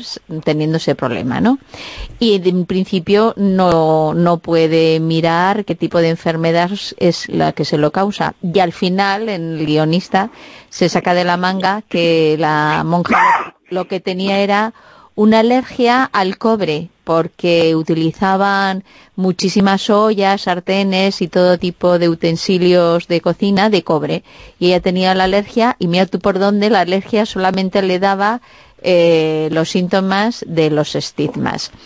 Pero claro, Eh, yo pero, no sé... eh, pero, pero claro, eso es Doctor House. Claro, Eh, no, estoy vamos, diciendo que es un sí, argumento sí. totalmente Pero- imaginativo. Pero, vamos, es bonito y divertido. pero Claro, no pero a lo que voy, si voy a otra cosa. Eh, Manuel, eh, Para nada antes tiene valor, ¿eh? estabas comentando eh, en estos procesos y en estas au- autopsias, igual que había un poco de paralelismo entre la monja capuchina y Santa Teresa de Jesús, ¿hay también otras características comunes en, en estos místicos cuando han hecho las autopsias? Sí, sí, lo que ocurre es que eh, no en todos los casos se hicieron las autopsias, hay un porcentaje también importante de, casos en los que el mismo el mismo padre Zarson se muestra totalmente escéptico y los estigmas precisamente a pesar de que es una de las mm, de las manifestaciones de los fenómenos místicos más espectacular y más llamativa, porque hay casos modernos, eh, como el de Teresa Newman, que son en los que ya hay cámaras fotográficas y hay fotografías, hay vídeos, por ejemplo, de, las sanguinaciones de Teresa Newman, que son escalofriantes, porque es una carnicería, o sea, lo que esta mujer cuando se ponía a sangrar perdía litros de, de las imágenes son muy espectaculares, pero como en 1933, eh, eh, y esto lo, lo menciona el mismo Thurston, un médico luterano consiguió por primera vez en Alemania producir estigmas a través de la sugestión hipnótica, eh, digamos que precisamente el tema de los estigmas era uno de los que Thorson mm, miraba con más recelo, ¿no? No, se dejaba impresionar por la espectacularidad de la sangre, que lógicamente, hombre, pues es, muy llamativa y además en, muchos casos que todos sabemos que son fraudulentos, como el Papa Clemente de Palmas de Troya y demás, se autoproducían los estigmas.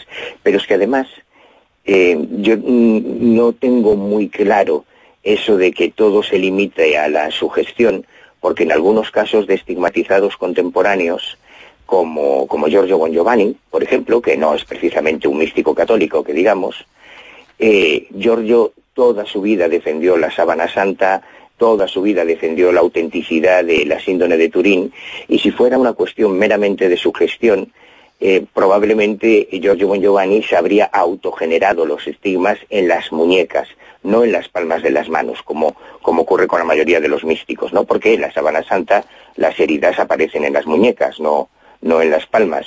Así que eso de que es una cuestión simplemente de sugestión, mm, yo creo que no es tan sencillo. Tú incluso llegaste a poner a prueba a una persona que decía que protagonizaba estos eh, sucesos o comunicaciones eh, con la divinidad en la televisión en un programa, ¿no?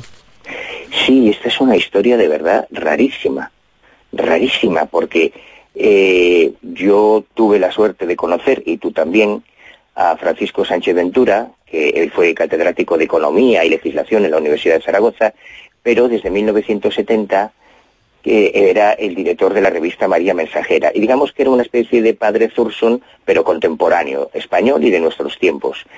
Y, este hombre, eh, Sánchez Ventura, se dedicaba a recorrer el mundo donde se producían apariciones marianas y supuestos milagros y fenómenos sobrenaturales y escribió montones de, libros que son eh, tremendos porque cuenta cosas absolutamente increíbles, pero que siempre sometía a todos sus libros, cuando tú los abrías y mirabas la primera página, él siempre ponía un párrafo que decía que se sometía a la jerarquía de la Iglesia y que si había algo en ese libro que incomodase a la jerarquía, él estaba dispuesto a corregirlo o a quitarlo. Bueno, pues a través de él yo conocí a una de estas místicas eh, contemporáneas de nuestro tiempo, a Rami Sánchez, que era una mujer encantadora, que en el año 81 sufrió un infarto y una embolia, a partir de la cual perdió la movilidad en la mitad del cuerpo y la capacidad de hablar. Ella durante varios años, todos los días, tenía que ir, eh, tenía que venir a recogerla en una ambulancia para trasladarla al hospital Valdebrón, yo vi los informes médicos, para recibir rehabilitación, logopedia y tratamiento.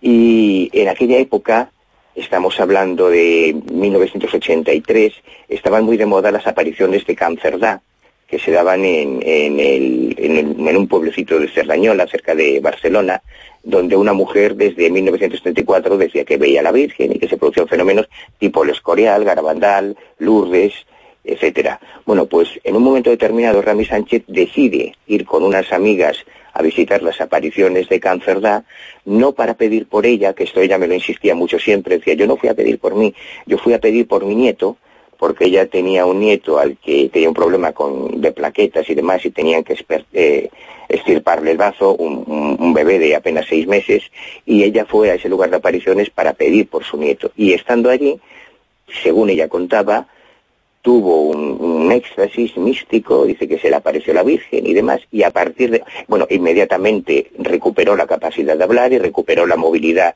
en el brazo, para sorpresa de sus médicos, y a partir de ese momento Rami empezó a protagonizar una serie de fenómenos. Entonces, en el año 92, quiero recordar, eh, yo la invité a un programa en la televisión de Galicia y se me ocurrió una maldad de estas que hacía yo. Te temo. porque en todos los programas que hacíamos, eh, siempre, eh, como yo siempre he defendido que lo paranormal, como es real, se puede demostrar, en todos los programas teníamos una experiencia en plató en directo. Eh, o sea, tú pedías, por favor, levita, y, bueno, en todos los programas y otros se piden que digan lo que tienen en el banco. no llegué a tanto, pero si yo hacía, si hacíamos un programa sobre parapsicología, bueno, pues invitábamos a Uri Geller para que hiciese en el plato lo que decía que hacía. Si hacíamos un programa de espiritismo, pues nos llevamos a José Medrano para que hiciese la pintura mediúmnica que hace él, eh, si hacíamos un programa del poder de la mente, pues nos llevamos a Mika Vidmanska, quemamos una tonelada de leña y caminamos descalzos sobre las brasas en directo. ¿Y con Rami? Y con Rami, claro, a mí se me ocurrió la osadía de pedirle si sería posible que ella intercediese ante la Santísima Virgen para que nos visitase en directo en el programa.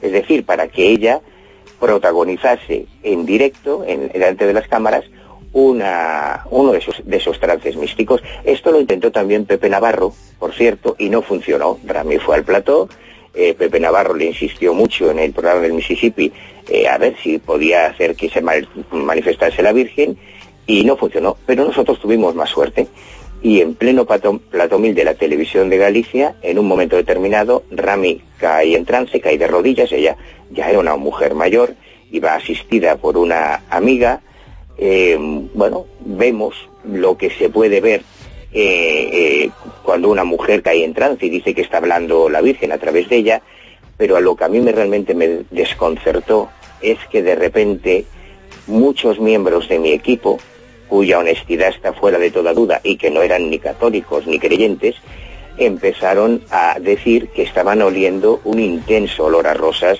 que había inundado el plato. Qué bueno. Y que a fecha de hoy yo sinceramente no sé de dónde demonios salió. Pero por lo menos esta experiencia es eh, llamativa e interesante. Eh, y fascinante. Y puedo, presumir, de ser el único que ha tenido a la Virgen María en su programa. pero mañana lo comentamos en la Sí, tertulia. sí, sí. Mañana nos dan más detalles. Mañana damos eh, más detalles. Eh, Manuel Carballal ha estado con la Virgen María. Luego nos cuentas. Manuel, muchas gracias. Un beso, A un beso. ¿Qué un amigos beso. tienes más buenos? Claro, hay que tener amigos en el cielo también.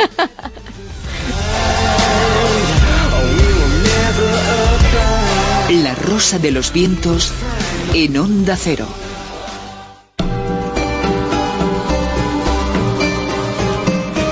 Juicio a la historia.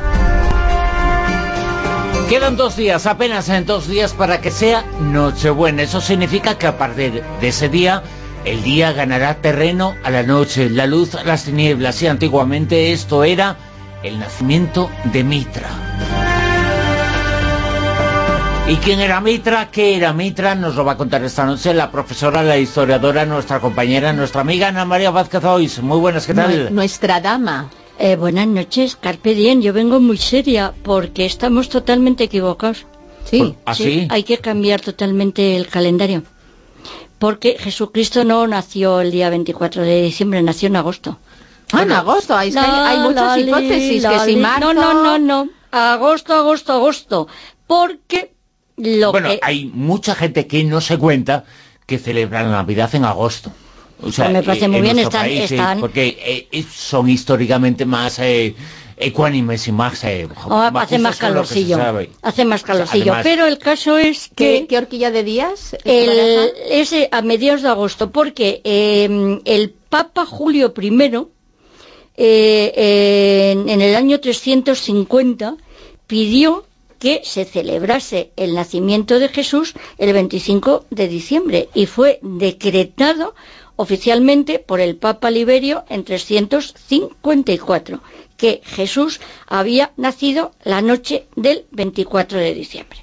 Entonces, ¿qué es lo que pasa el día 24 de diciembre? Para que sea tan 21, importante. Que es lo que ha dicho eh, Bruno. Que eh, eh, llegamos al solsticio de invierno y a partir de ese momento los días comienzan a crecer. Decrece la noche, decrecen las tinieblas que son las enemigas del sol. ¿Quién es el sol?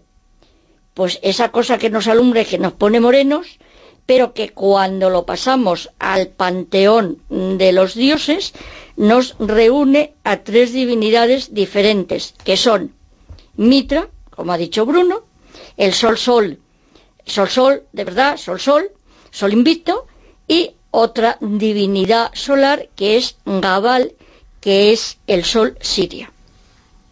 Es decir, que hay tal follón de dioses los que tenemos en ese momento en el Imperio Romano hacia el siglo III IV después de Cristo, que lo que hay es lo que se llama en época de Aureliano una solarización. Y en vez de tener tres soles, dejan uno y me convierten eh, a Mitra en la única divinidad solar que Constantino, que no era, y no lo digo bajito para que no me oigan los que me van a pegar, no era cristiano, sino mitraísta, lo Sí. que hace es directamente un cambio y mm, hacen la reconversión de Mitra en la figura de Cristo o de Cristo en la ¿Y figura la, de. ¿Y la madre Elena entonces? Bueno, lo de la madre Melena es un cachondeo. Me- eh, hay que decir para los oyentes, la madre de Constantino, claro. Sí, la madre de Constantino que se empeñó en encontrar la cruz, encontró Las reliquias, la cruz, las la reliquias. cruz, la- bueno, bueno, a ver si la mandamos ahora, la podríamos citar a buscar el grial, a ver si lo encuentra, en vez de Javier Sierra, con perdón. Y, Me- encontraría todo, encontró Seguro. todo. Pero además Claro. lo más divertido es que debía tener prisa y, oiga, que tengo un, un mes para excavar y encontrarlo todo. Y se le debieron de, pon- de poner todas las reliquias ahí. Claro. Y, por ejemplo, El hay, hay reliquias de Cristo y de cruces por medio mundo y parte del Sí, sí, sí, extranjero. es una cosa O sea, una tremenda. cosa Y, y a partir de, ella, bueno, ya existían de antes, eh, pero el mito se hizo todavía mayor. Entonces, eh, el hecho de elegir esa fecha como la del nacimiento de Jesús eh, respondía a algo que forma parte de nuestra vida, es que las fechas importantes eh, del cristianismo, Mm. más importante que el nacimiento de Jesús, eh, no hay ninguna otra, tienen su origen en el mundo pagano. Sí. Vamos a ver. tiene su origen en el mundo lógico. En el perdón, en el mundo lógico. Es, es decir, Es decir, eh, son fechas paganas eh, que vienen de antes, claro. bueno, es que eh, pagano, el término pagano significa de campo y de pueblo. Y que es pagus, pagus pagi en latín, que es, que es de pueblo, ¿no? Cuando el cristianismo empezó a crecer, digamos, era más urbano que campestre, y entonces se hablaba de los que viven en el campo como en tono despectivo por oposición al urbanita, que era el cristiano. Cristiano urbanita, campesino, mm, Pagano. todavía con religiones precristianas, y de ahí viene la utilización en peyorativo a los no cristianos del término pagano, es decir, como del campo. ¿Me explico? Entonces, eh, ¿qué es lo que pasa? Que Juliano el Apóstata, que también era mitraísta, afirmó ya en el 361, fijaros que estoy hablando del siglo IV, Sí, sí, sí, sí. que eh, se eh, solo se podía festejar al, de- al dios Sol. Siglo IV Sol. después de Cristo. Sí, sí, hombre, que ya tengo Cristo. Claro, claro. Llevo cuatro siglos de cristianismo que la gente todavía no era cristiana. Y entonces eh, Juliano, que para eso le llaman el apóstata, es el que eh, es neopagano, digamos, y en 361 afirmó que el día 25 solamente se podía celebrar al dios Sol, que sería eh, Agius Invictus, o sea, el sagrado invicto, ¿no? El Agius es eh, santo. El día 25, del 22 al 25 de diciembre, o sea, era 22, 23, 24 y 25. Y en cambio, Mitra es un dios solar persa. O sea, vosotros fijaros el follón de, divinidades que tenemos en ese dios que es Mitra, que vamos a hablar de Mitra ya, porque sí, yo dirigí la única tesis que me he dirigido en mi carrera ha sido el culto de Mitra a Julio Muñoz García Baso. Me he encontrado eh, varias tesis muy buenas pues de Rebeca, hay gente que ha dirigido eh, Jaime Alvar, que también es el especialista en España de los estudios mitraicos. Y eh, lo más curioso es que mm, comparando las figuras de Jesús y Mitra, mm, Mitra nació de una piedra pero también nació de una virgen, porque al mismo tiempo es, o, o será de una piedra virgen, con lo cual me explico yo, o sea, vosotros fijaros el follón que hay para explicar una eh, eh, personalidad de una divinidad muy compleja que viene de la India. ¿Qué es lo que pasa? Que esa divinidad que es hijo de Aura Mazda es un dios creador indo-iranio, según la tesis de Frank Humon, de Frank Humon, tuvo 12 discípulos. Se sacrificó a sí mismo por el género humano. Celebra una cena sacramental y desciende al mundo subterráneo para renacer al tercer día. Todo esto Mitra. Todo esto, Mitra, os estoy contando directamente la historia de Jesús, que sufre muerte, eh, tiene la cena con doce discípulos y al tercer día resucita. Resucita. Pero al mismo tiempo os estoy hablando de Baco. ¿Quién es Baco? ¿El dios del vino? No, es el dios de la vida eterna, es el dios que significa esa, ese as- éxtasis ritual al que se eh, asciende al beber el vino, es decir, pegas un colocón que pa' qué, y entonces muere, por como muere la uva al pisarla, y renaces al renacer el dios en el otro mundo. ¿Qué es lo que tiene Mitra? Que es un dios que sufre, es un dios que muere, es un dios tan sumamente popular como fue en Egipto Osiris, que es un dios que muere y resucita, y los egipcios con Osiris mueren y en el otro mundo se llaman el Osiris Patatín. o, el Osiris Patatán se identifican con el dios y al ser dios resucitan con él en el más allá. Y Mitra es lo mismo. A mí me llama mucho la atención cuando estaba dirigiendo la tesis de, de Julio Muñoz, que por cierto le citan mal, se apellida Muñoz García Vaso, que es un, un em, Apellido compuesto. apellido compuesto. Pues el problema es que eh, desligar la personalidad oriental de la personalidad que adquiere el dios en Occidente es complejísima, porque lo, em, lo traen a Occidente las legiones. Pero nosotros, con esta tesis de, de este alumno mío, demostramos, yo, mm, él venía de Irán, eh, tenía conexión con los eh, el Centro Internacional de Estudios Mitraicos, que luego vinieron, me parece que a Manchester, estaban eh, y mm, le dije, yo no te voy a decir nada de lo que pienso, a ver qué es lo que deduces tú. Y dedujimos que Mitra en España no había sido traído por las legiones, sino que había venido, y es una cosa muy curiosa, traído por los comerciantes porque la mayor eh, afluencia en aquel momento que teníamos del culto de Mitra en España está en Mérida, que no sé si habéis visto la casa del Mitreo, que es fantástica. No, yo no. Es un, tiene un mosaico que es una maravilla y claro, mm, llegaban navegando por, me parece que es el Guadiana, siempre me equivoco, porque una vez pasando el Guadiana le dije a un amigo mío, qué bonito es el Guadalquivir, y a ver si te cambia. O sea, yo es que como soy ambidestra, nunca sé si voy o vengo, me cambio de colegio mayor. Sí, todo el mundo sabe que el Guadiana es el río más caudaloso de la península ibérica. Y usted perdone. Digo Pues yo. no lo sé, y el, y el Pisuerga pasa por Valladolid. ya ves, desaparece o desaparece. Bueno, el caso es que es Ya nos hemos ido muchísimo. Ahora estarán cabreados todos, hasta los del Ebro. No sé, bueno, ahora- eso se cabrea siempre. Bueno, pues si es que los niños ahora mismo no estudian más que el río de su pueblo y además el trocito. Sí, sí, es O sea, verdad, los que es verdad. estudian el Júcar no saben dónde nace, con lo cual cuando llegas a Cuenca dices, esto tan mojado que está, y dices, pues debe ser Albarracín. Por cierto, a propósito de eso que dices, en cierto modo estas eh, fechas, las navidades, eh, mm, que comemos, eh, disfrutamos, saltamos, tienen una... Su origen está en algo que se hacía en el mundo romano, que eran las Saturnales.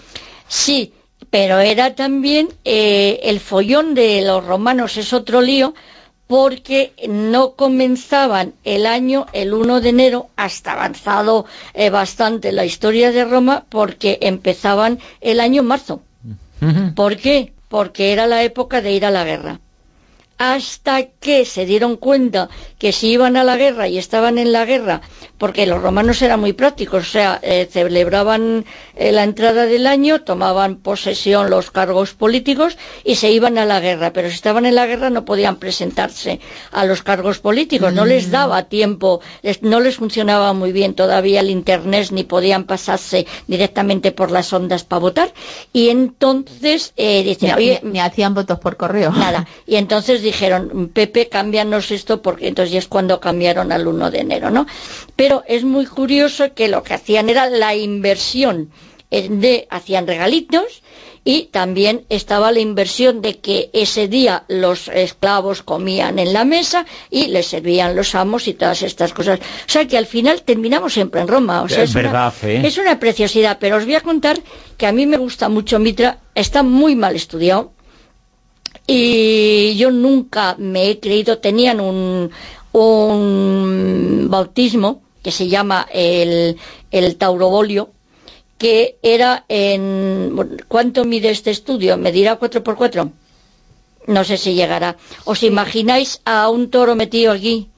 Tres Pues no. y pico por tres y pico. Y los mitreos son más pequeñitos que estos, algunos son más pequeños que estos.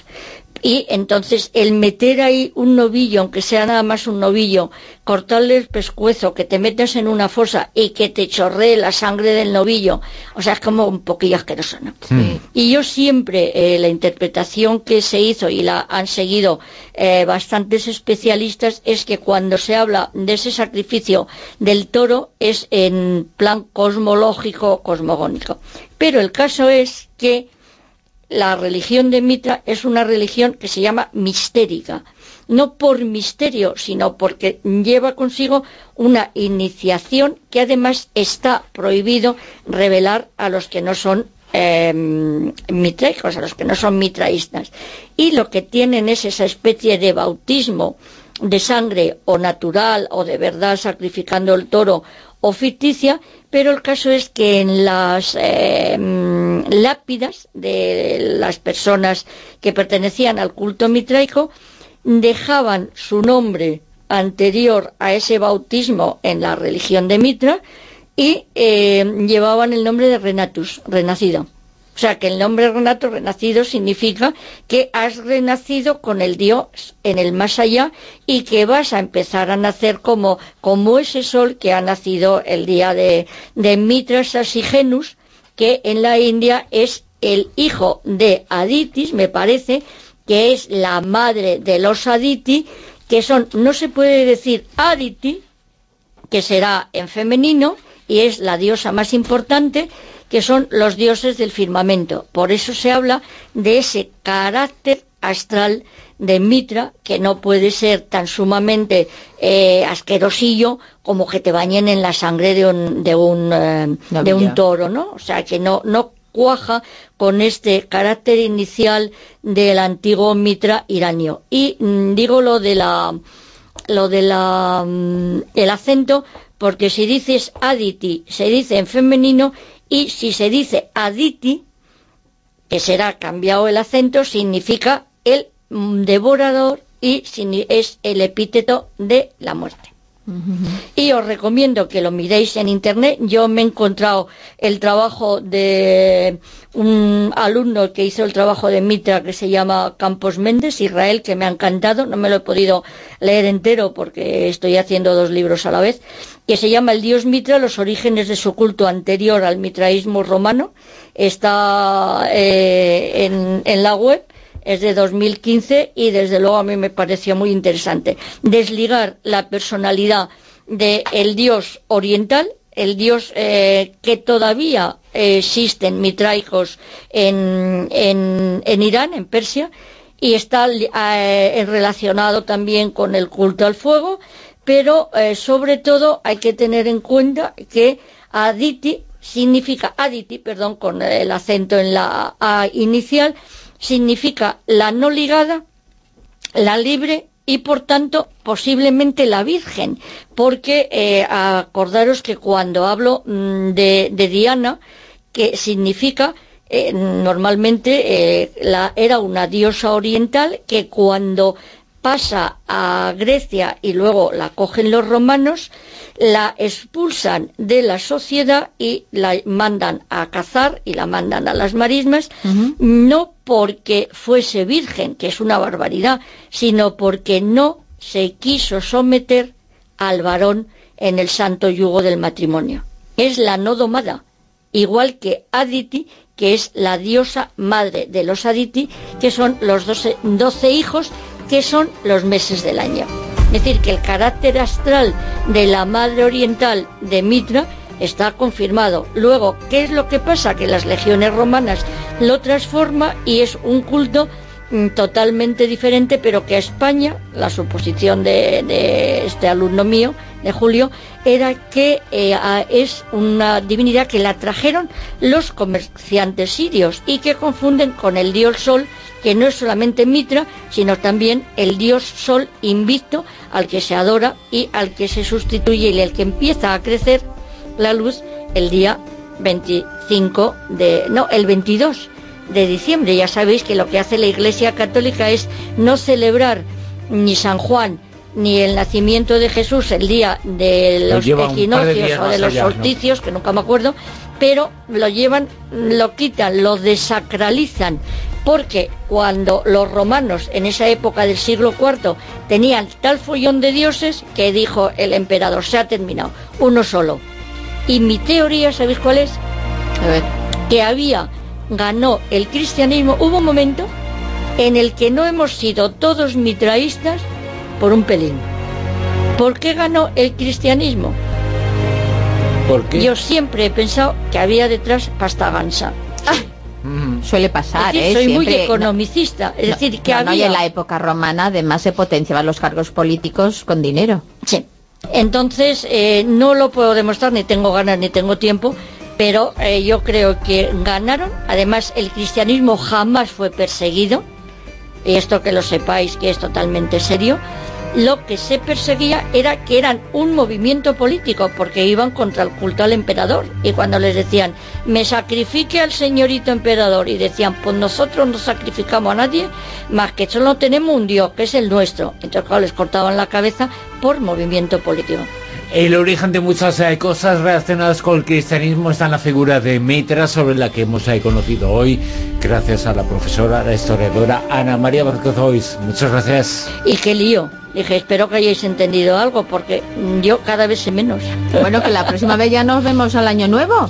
Eh, bueno, pues eso, que felices fiestas, próspero año nuevo, a ver si no me vuelvo a caer del autobús como el año No, este no, año. no, no, Ahora me agarro pie. con las manos, con los pies, con los dientes. Eso, eso, eso, así es. Y que tengamos una buena salida y entrada de año y entrar con la pata derecha, que yo soy muy supersticiosa. Pásalo genial, guapetona. Igualmente, y mm, carpe diem.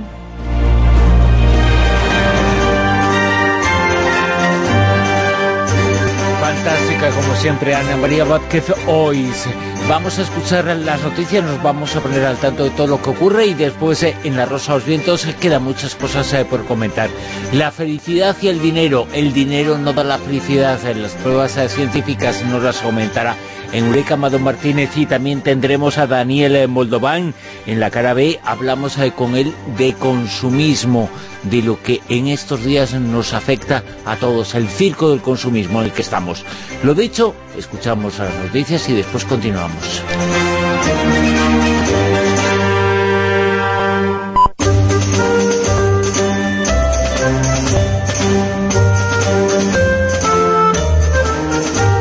En Onda Cero, La Rosa de los Vientos con Bruno Cardeñosa.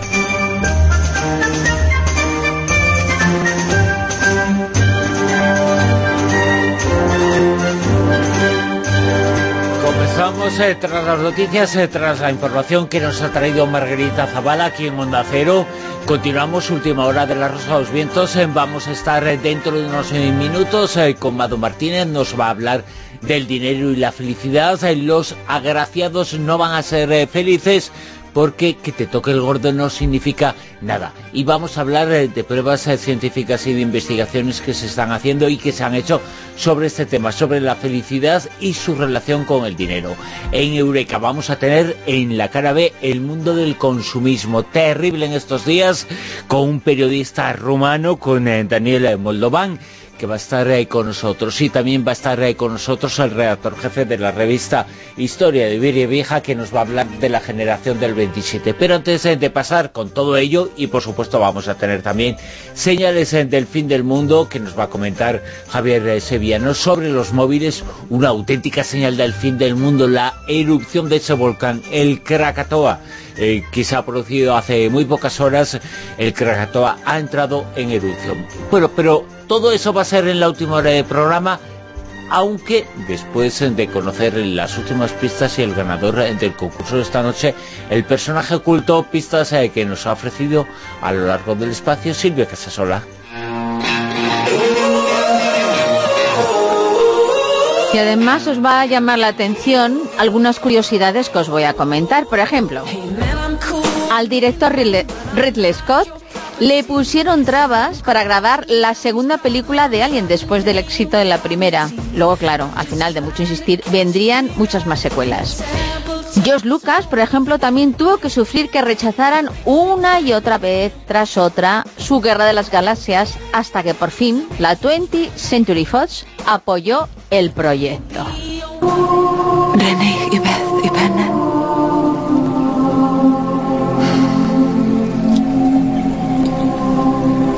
Dijiste que acabarías uniéndote a mí, renunciando a la vida inmortal, Y lo sigo diciendo. Antes compartiría una vida contigo que enfrentarme a todas las edades de este mundo sola. Elijo una vida mortal. No puedes darme esto. Dárselo a quien quiero es mi privilegio.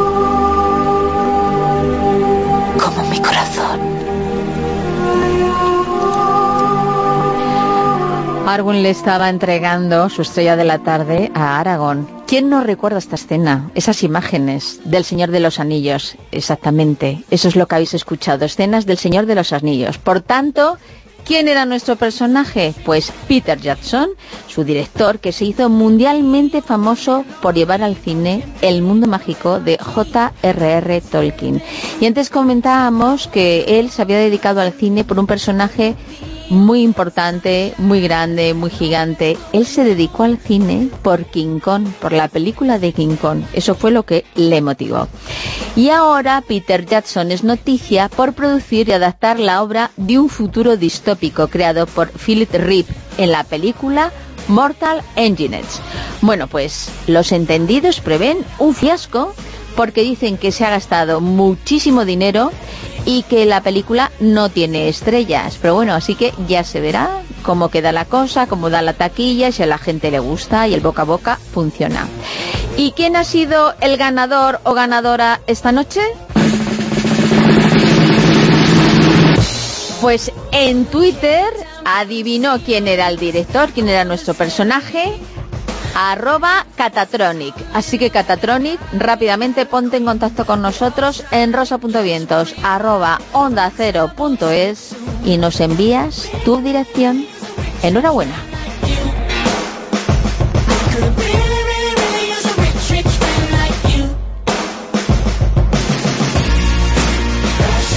La rosa de los vientos en onda cero. Eureka.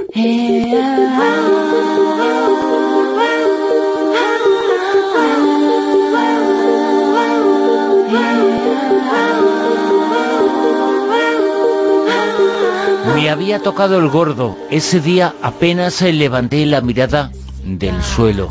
Es lo que dice una persona que resultó afortunada con el premio gordo en la lotería de Navidad y en su relato, en su recuerdo, dice lo siguiente, ¿eres más feliz desde que te tocó la lotería? Dice que se lo han preguntado muchas veces y que responde que no. Por supuesto, dice, me ha quitado algunos eh, problemas y me ha proporcionado cierta tranquilidad. Es más o menos como si hubiese deshecho un nudo.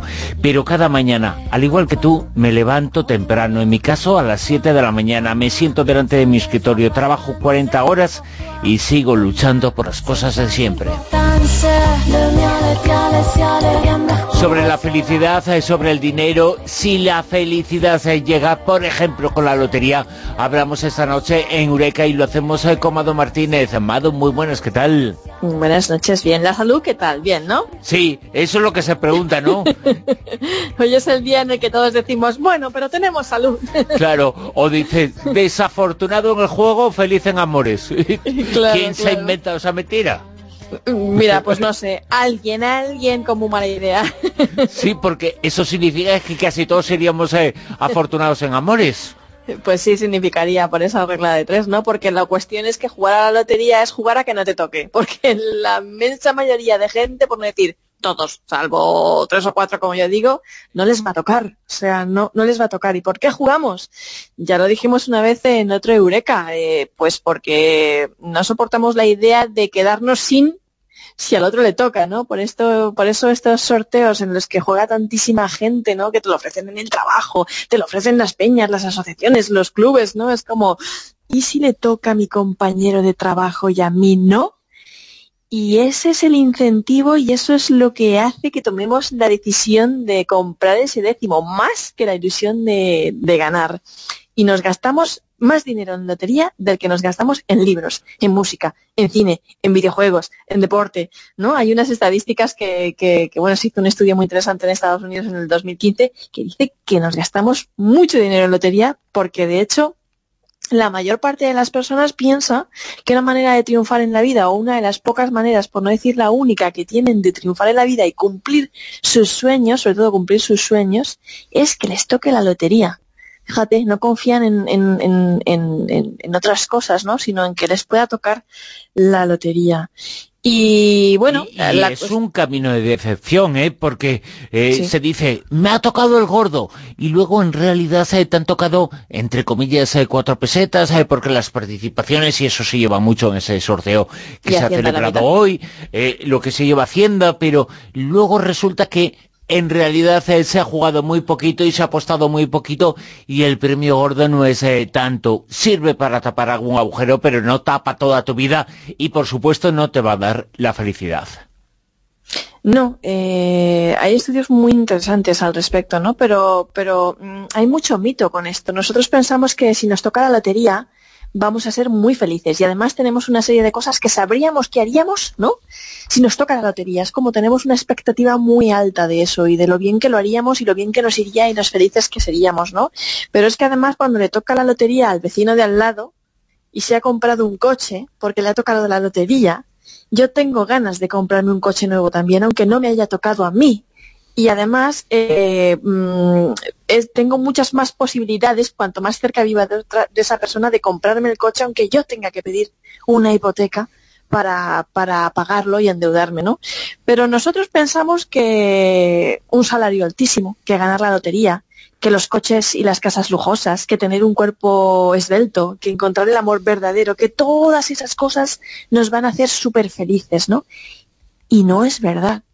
La psicología, los expertos saben que no es verdad, que hay una cosa que se llama fenómeno de adaptación hedónica, que es lo que hace que te acostumbres a un estímulo positivo, también negativo, como ganar la lotería, estar enamorado, que te suban el sueldo, etcétera, etcétera, y que bueno, que viene a demostrar que la primera vez que el amor de tu vida, la persona a la que le pusiste un anillo en el dedo te dijo te quiero, no te hizo tan feliz como cuando te lo dijo el pasado martes antes de irse al dentista. No, o sea, eso se vuelve como lo nuevo, te acostumbras, o sea, es una cosa como que no, no, no. Si medimos los niveles de felicidad de las personas que encontraron el amor verdadero y se casaron con aquellas solteras que no, supuestamente que no lo han encontrado, vemos que tras un año o dos, es decir, ese periodo de luna de miel, ambos tienen los mismos índices de felicidad. De hecho, algunas personas casadas son más infelices y luego resulta encima que la relación es mala. Pero, ¿qué pasa si nos toca la lotería? Pensamos que seremos súper felices, ¿no? Que vamos a estar ahí, ¡buah! Genial. Pero lo cierto es que el subidón de felicidad es sumamente efímero y que las personas que ganan la lotería no tardan en estar como al principio, son tan felices o tan infelices como lo eran antes, ¿no? Se estabilizan, llegan a un punto en el que son tan felices o no, pero vamos que los que no les ha tocado son iguales que los que les ha tocado la lotería, no no no pasa nada porque no te toque, ¿no?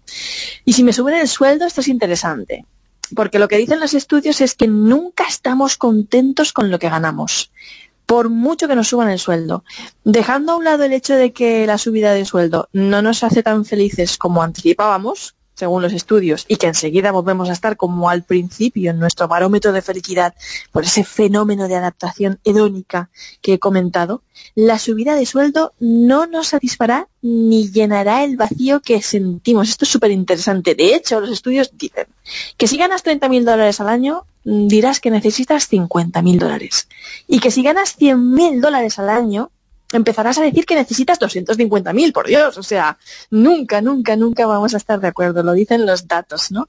Y sí que te hace Y, feliz. y si no mejor- pedimos un préstamo de eso, un crédito que nos está jorobando toda la vida, o sea que... Ya ves, ya ves. O sea, realmente cuando te hace feliz una subida de sueldo es cuando te saca de la miseria Claro. o de un salario muy mínimo, ¿no? Pero una vez que ya dejas, que ya que ya estás bien, o sea, que alcanzas ese alcanzas ese ese techo que te permite cubrir tus necesidades y vivir bien medianamente y tal, deja de, de importar, ya no se produce esa progresión de felicidad, o sea, se vuelve plano, ¿no?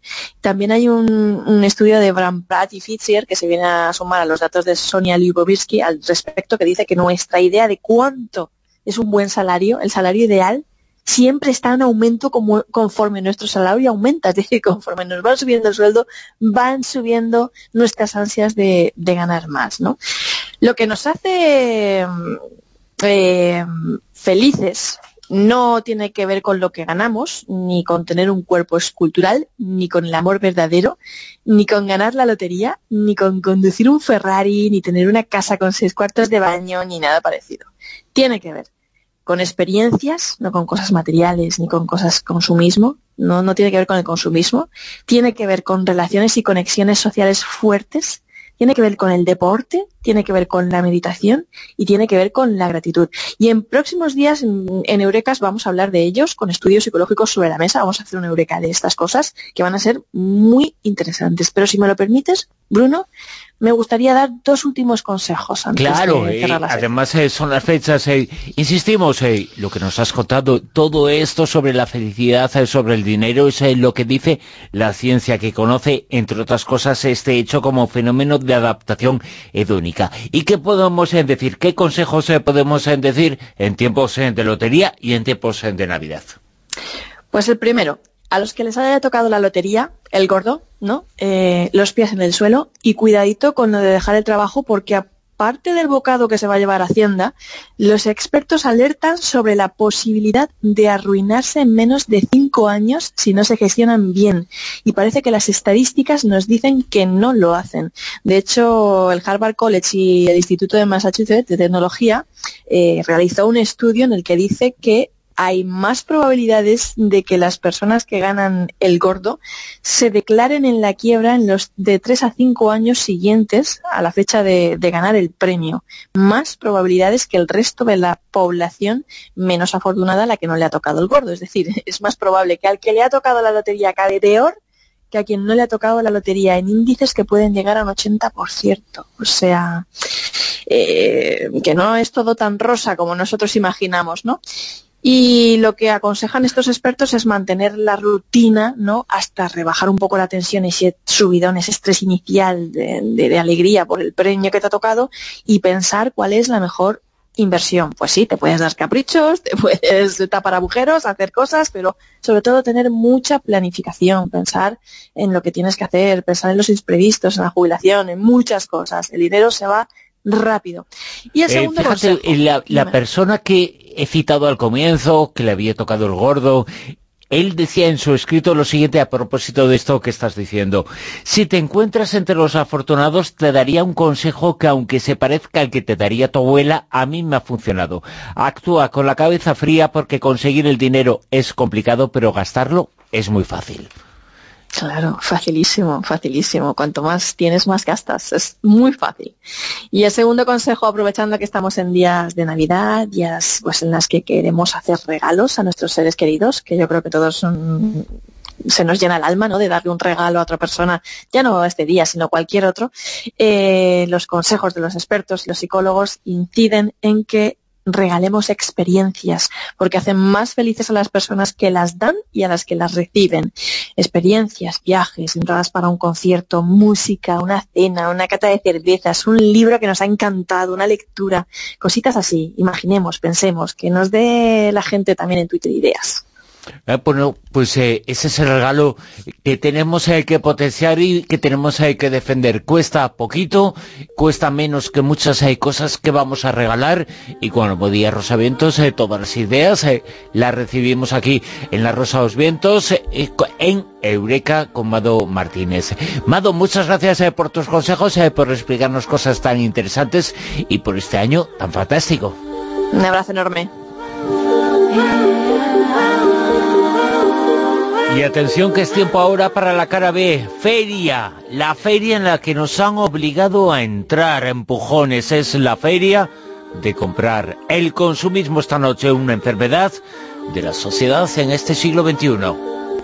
Respirar para sacar la voz, despegar tan lejos como un águila veloz. Respirar un cobra más sentido si lo creamos los dos. Liberarse de todo el pudor, tomar de las riendas, no rendirse al opresor. Caminar erguido sin temor, respirar y sacar la voz. Oh. La cara B.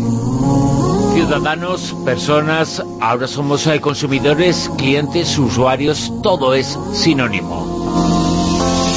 Tengo los bolsillos vacíos, los labios partidos. Somos compradores, eh, no somos, sino que tenemos. Las gastadas, las manos atadas, la puerta de entrada Estas fechas significan muchas cosas y significan también la pérdida de valores eh, que ha supuesto que nos lancemos de cabeza a un consumismo atroz eh, que nos vacía los corazones sin darnos cuenta, al tiempo que se llenan los centros comerciales.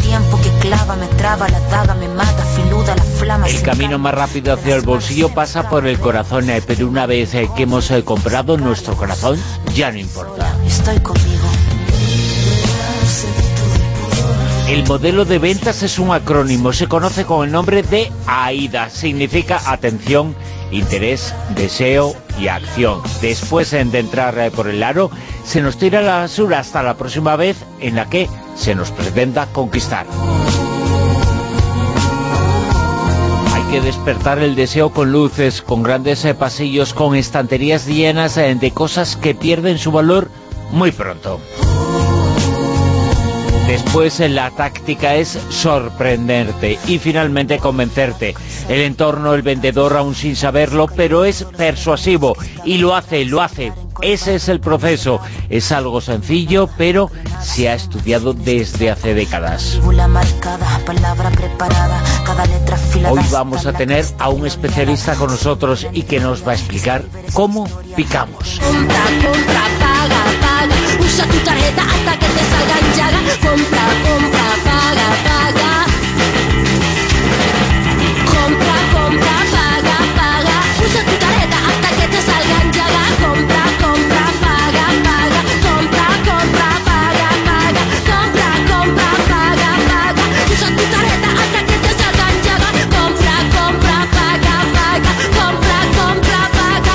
Semanas nos llegó un libro titulado Compramos. Está editado por Letra May. Su autor es Daniel Moldovan. Es rumano, periodista, muy joven, con 24 años, eh, tuvo que emigrar a nuestro país, a Madrid, y lo hemos encontrado por estas fechas allí, en Rumanía.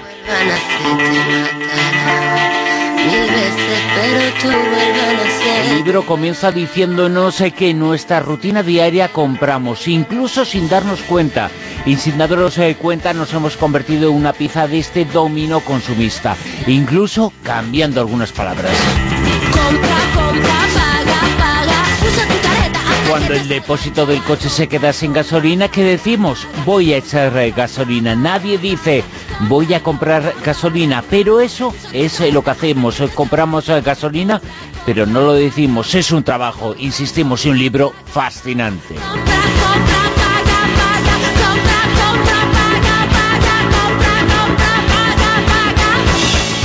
Autor de Compramos eh, lo tenemos esta noche con nosotros. Él es eh, Daniel eh, Moldovan. Eh, Daniel, muy buenas, ¿qué tal? Buenas noches, Bruno. Buenas noches, queridos amigos. Nada, eh, os saludo, os saludo desde Rumanía, porque eh, en estas fechas navideñas sí que estoy eh, pasando unos días aquí en, en mi país natal, en mi ciudad natal de Rumanía, en Lugoj, que, que es como Lugo, el español, pero terminando en J. y además eh, unas fechas eh, importantes, eh, pero queríamos eh, tenerte aquí porque estas fechas, eh, la Navidad, parece que se vacían los corazones y se llenan los centros comerciales. Y tu libro explica muy bien todo lo que hay, el funcionamiento que hay detrás de todo esto. En la Navidad, por un lado, es bonita, pero nos tenemos que parar a pensar si nos hemos metido en un circo que no es el nuestro. Sí, bueno, tanto la Navidad como el Día de Reyes, eh, San Valentín, Carnaval, Halloween, Black Friday, el Día del Padre, el Día de la Madre, todas estas fechas eh, representan unos momentos idóneos que tienen el- los departamentos de marketing para aumentar el volumen de ventas y hacer florecer el llamado consumismo. La blanca Navidad, esa expresión es eh, muy blanca allí en Rumanía. Sí, ahora es blanca sí por la nieve que ha caído estos días, sí. Bueno, eh, como anécdota, sí, que eh, hace una semana estábamos aquí, pues sin luz, sin agua, sin calefacción, por- porque ha, ha nevado dos días, eh, hemos tenido medio metro de, de nieve y como siempre las autoridades se han quedado pilladas por, por, por la nevada, aunque sí que advertían eh, con un código naranja dos días antes de que iba a nevar y tal. Pues nada, ah, igual hemos estado... eh, ¿Sabes qué hacía la gente que quería comprar? ¿Lo adivinas? Agua y pan, no querían nada más. Agua potable embotellada, como si no, de otra manera, y pan. Y eso que eh, con solo dos supermercados abiertos porque no tenían luz para 40.000 almas. Muchas eh, veces eh, compramos eh, cosas que no necesitamos, eh, pero cuando aprieta la necesidad, entramos en ello, entramos en comprar lo que necesitamos para vivir. Es que, es que no necesitamos muchas cosas en esta vida, lo pongo yo en el libro. Es que eh, el agua, sí, el agua eh, eh, es un bien muy necesario y por desgracia sí que lo han embotellado y nos lo han robado como, a la- eh, como, como- el agua tiene que llegar a todo el mundo. Y, y- lo que a mí personalmente, y no sé, igual a ti y a otra gente, porque sé que tú no bebes agua de esta embotellada, porque escucho tu, eh, tu programa, escucho el programa La Rosa de los Vientos, suelo escucharlo, y, y da pena ver cómo, cómo la gente se queda con las aguas en las botellas, incluso una botellita de agua que vale más que un litro de leche. Y eso que los ganaderos se lo curan un montón. Y este agua, pues nada, las empresas han comprado y, van y, embotellan y venden en plástico.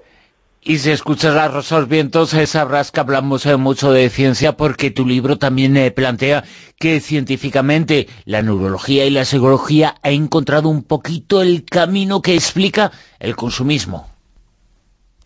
Claro, sí. el- el- uno de- una de las estrategias que tiene la mercadotecnia para manipular a los consumidores eh, es el neuromarketing, que es una ciencia nueva que ha aparecido y que, claro, por, por el deseo de vender más y cada vez más y cada vez más, pues ellos eh, están dispuestos a utilizar cualquier cosa que sale nueva en, el- en la ciencia para, para poder mm, manipular y para poder saber mejor qué es lo que queremos y conocernos mejor y, apelar a nuestro cerebro, incluso a lo que nosotros mm, denominamos el cerebro eh, ese que, que actúa por, por supervivencia, ¿no? Que, que, lo, lo habéis hablado un montón de veces en el programa.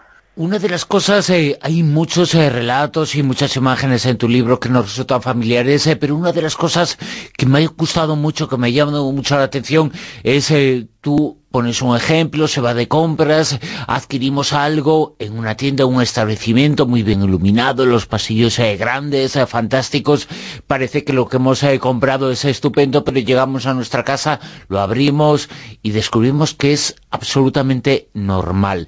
Eh, pierden valor eh, las cosas y tienen un precio distinto. El precio de la normalidad cuando está dentro de un ambiente normal que cuando está dentro de un ambiente que intenta que el fuego artificial sea el que le da valor a la cosa, ¿no? Es que es verdad, es verdad, porque es lo que, lo que los negocios utilizan y, y lo utilizan lícitamente porque no hay ninguna ley que lo prohíba pero claro eso eso de cara a nosotros a los a los consumidores yo no lo veo tan bien porque la mentira y la manipulación no es buena para nadie ni para los que venden ni para los que compran porque tú claro tú compras un producto que ahí te lo ponen bajo los focos la luz eh, un ambiente de ventas como lo llaman un ambiente de ventas y tú llegas a casa y resulta que igual no tiene tan, tanto brillo, igual no funciona como te imaginas, que son cosas que, que luego ellos quieren que estés satisfecho y resulta que al final no vas a estar satisfecho. Tú cuentas en tu libro y dices eh, que hay muchos eh, cursos, y efectivamente es así, eh, cursos eh, que dan empresas, cursos para vendedores, cursos para ser más triunfador. Y no hay ningún curso para comprador. ¿Por qué?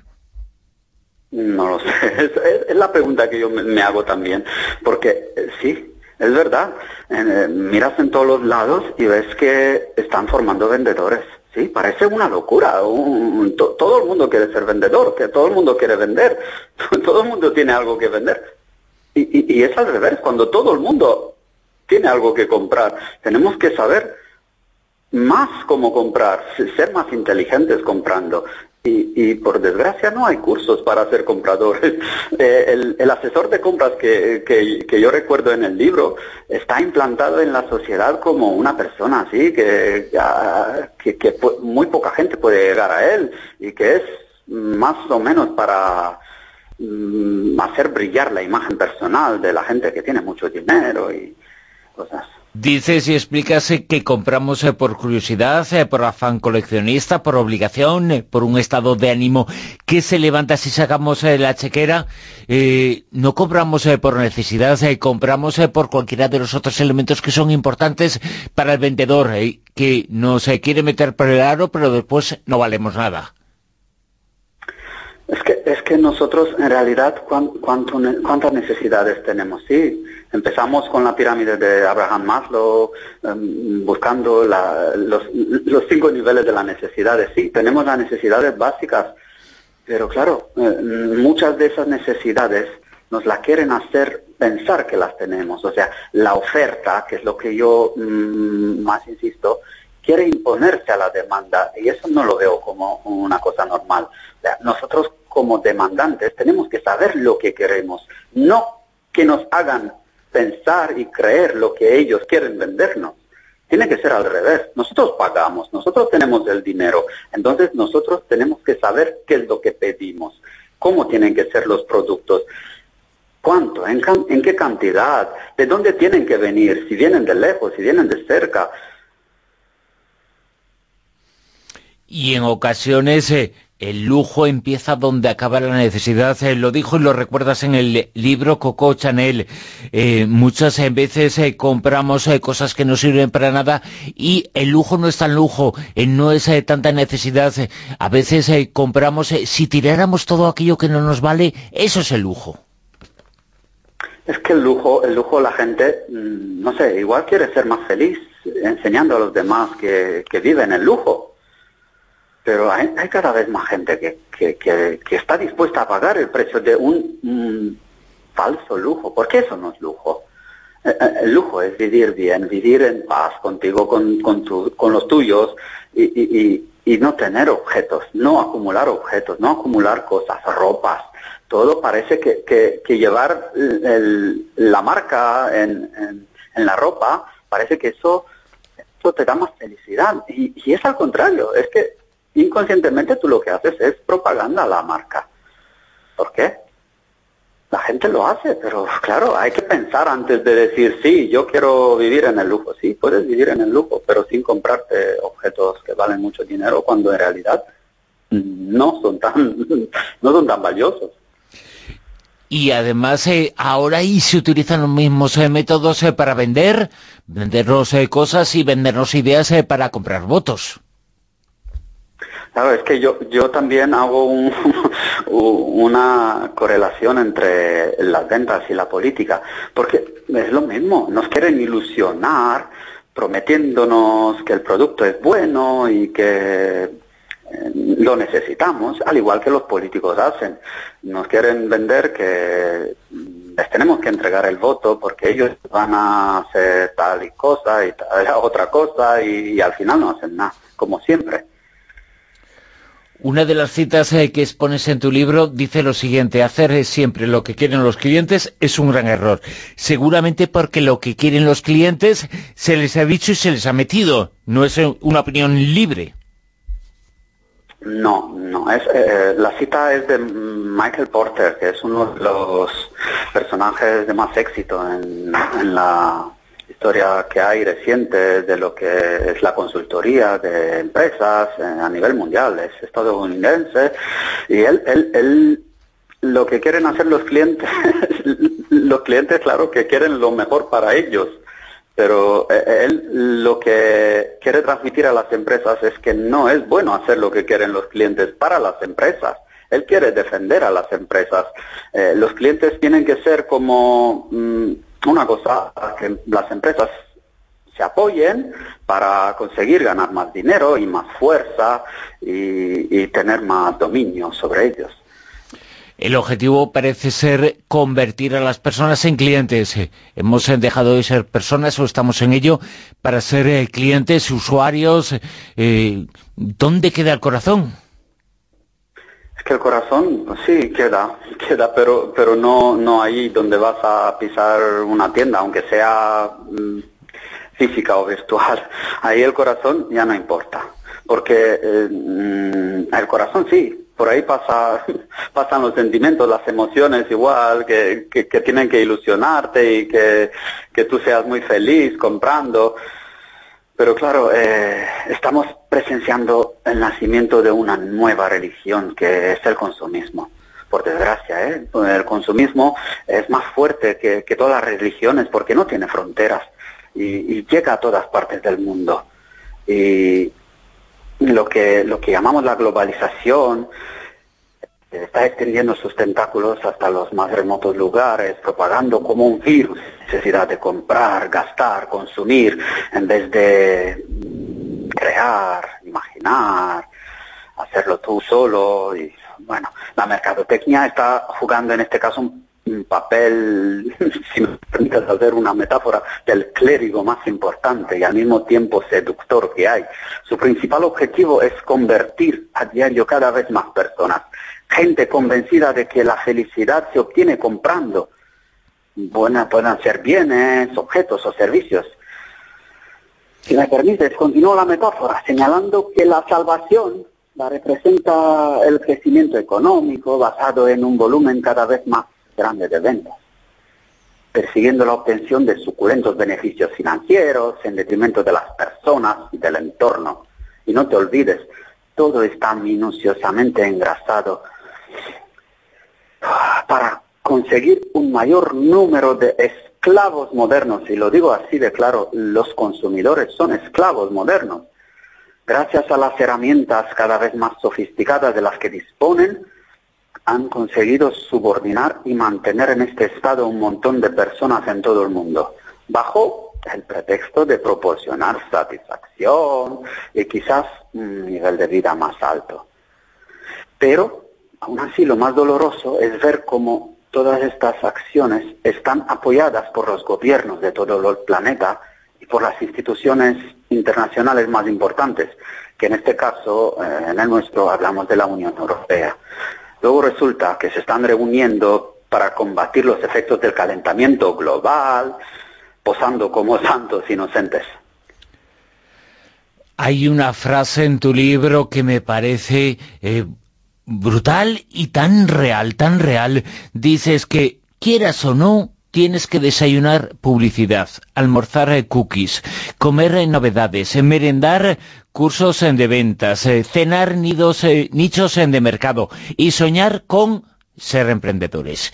El mundo se ha convertido, el primero plato es el crecimiento, el segundo plato es el crecimiento y de postre nos dan crecimiento, ¿no? Sí, sí, sí, todo, todo va ahí al, crecimiento económico y no hay otra cosa. Parece que no podemos vivir si no hay crecimiento económico. Sí que se puede vivir sin crecimiento económico. Lo que pasa que eh, alguien está detrás de todo esto. Y, el gobierno ese que, que, del que se habla que está en la sombra, que está mandando a nivel mundial, sí que lo está poniendo para que el crecimiento económico sea lo más importante y el capitalismo y el consumismo y todo, todo este rollo tiene que estar presente pero ya en, en, nuestro consciente, subconsciente, y en nosotros y en nuestros hijos, porque ellos son los que más sufren, porque a ellos les tenemos que educar de otra manera, no así como, como han empezado las cosas, consumiendo y consumiendo, y, y ser igual que nosotros, o peor todavía. Y ya por último, Daniel, ¿qué tal está siendo tu experiencia en Madrid? ¿Dónde vives y dónde nos ayudas a ser un poquito mejores? No, no vivo en Madrid, Bruno, eh, ha sido un malentendido. Vivo en Castellón de la Plana. Llevo 17 años viviendo allí. Sí, me, he dedicado al mundo de la construcción, eh, porque sí que yo soy periodista. Bueno, no he estudiado periodismo, he estudiado un poco de derecho sin terminar mi carrera. Me he venido a España, pero he sido sí periodista desde los 15 años. He trabajado en varios periódicos, en Rumanía, en la radio, en la televisión. Y, luego me he venido a España mm, porque a mí me gusta vivir la vida tal y como la vida me conduce a vivirla. Y digo, hay que vivir más experiencias de las que, las que tienes. No soy una persona que se conforma y tampoco mm, me gusta estar en, en un sitio y, vivir lo que, lo que algunas otras personas dicen, sí, comodidad. Eh, por eso sí que me he venido a España y y nada, me he dedicado al mundo de la construcción, he aprendido el oficio desde cero, Sí, he sido albañil, luego capataz, luego ser jefe de obra. Ahora mismo no estoy trabajando, sí que he trabajado hace poco en la construcción aquí en la zona. Nada más. Y acabas eh, de publicar Compramos, un libro que es una auténtica joya y que nos hace ver un poco en lo que estamos eh, cayendo. Esto es un poco un circo y tenemos eh, que levantar los corazones eh, sin que entre por el aro. Daniel, muchísimas gracias por estar con nosotros, por, ya- por ayudarnos y por tu trabajo. Ah, yo también os tengo que agradecer a vosotros la invitación hecha, que ha sido todo un honor y un placer para mí hablar con vosotros, que sois el mejor equipo, que también os lo digo, que realiza el mejor programa de la radio. Y también quiero dar las gracias a, todo, a todos los que estáis realizando el programa. Gracias, Javier Sediano, por tus interesantes señales y fronteras. Gracias, Mado Martínez, por tus inalcanzables eureka. Gracias, escribano, por tu iluminado callejón. Gracias, Fernando Rueda, por tu reveladora materia reservada 2.0.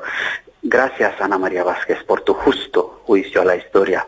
Gracias, Silvia Casasola, por tus emblemáticas mujeres con historias.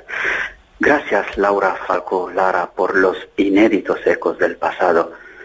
Gracias, Manuel Carballal, Juanjo Sánchez Oro, Josep Guijarro, todos los demás colaboradores de las trepidantes tertulias Zona Cero.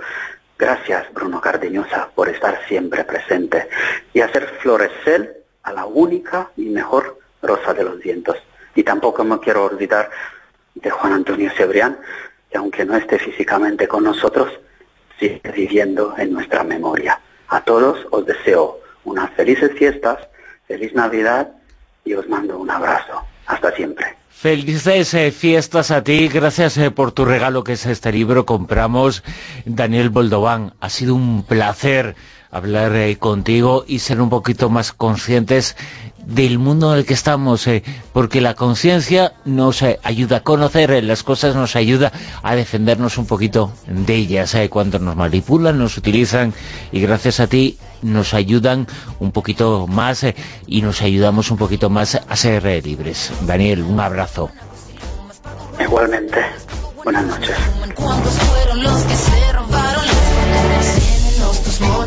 La espiral del consumo, compra, compra, compra.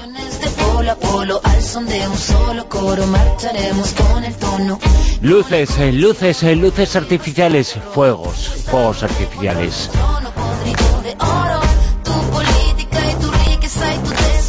El consumo nos consume, el mundo del consumismo, la espiral en la que hemos entrado, en las festividades en las que se celebra más lo íntimo, lo familiar, pero también el consumo. la hora sonó la hora sonó la hora sonó la hora sonó En Onda Cero, La Rosa de los Vientos.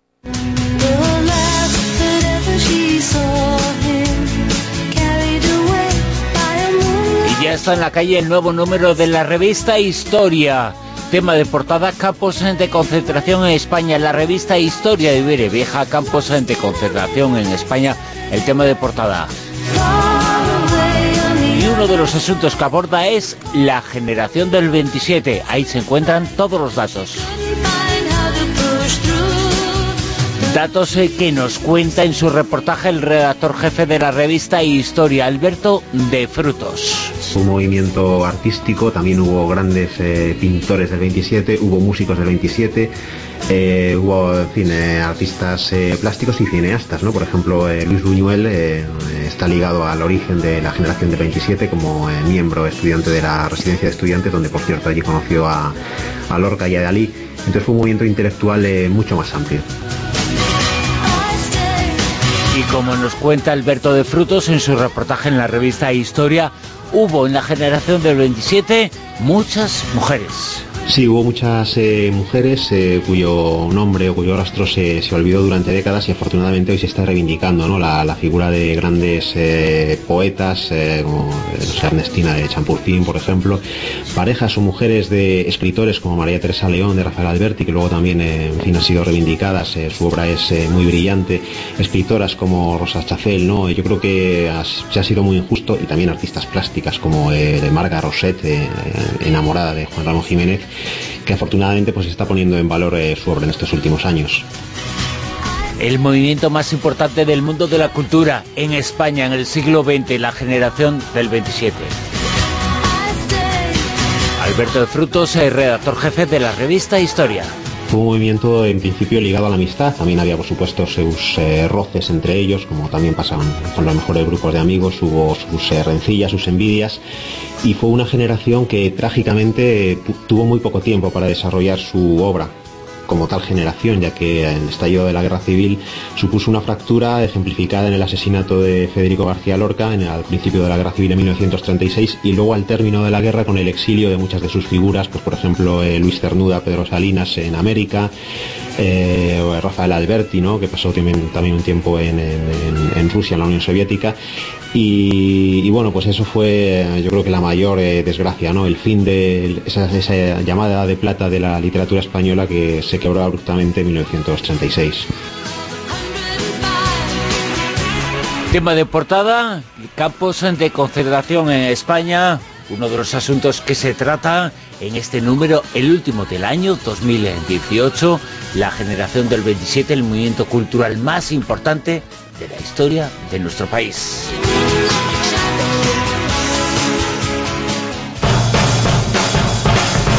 Señales del fin del mundo.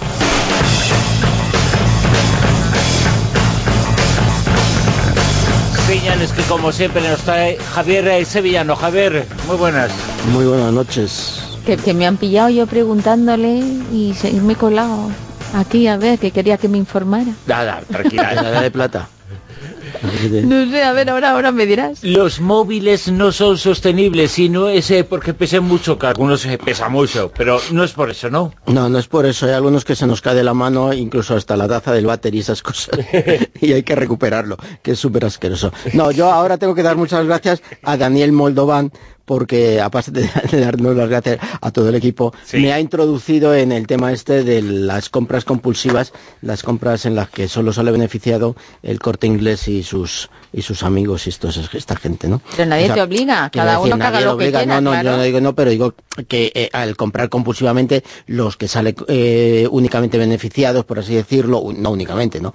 Pero son los los, los em, grandes almacenes, las grandes eh, Que los en, en esta en esta época no. los co- pequeños comercios estamos perdiendo el, el hábito, o hemos perdido, mejor dicho ya, el hábito de acudir al comercio de barrio, algo así, y lo único que hacemos ya es comprar ya en estas grandes superficies donde es todo tan impersonal y eso, eso es lo que quería decir. ¿no?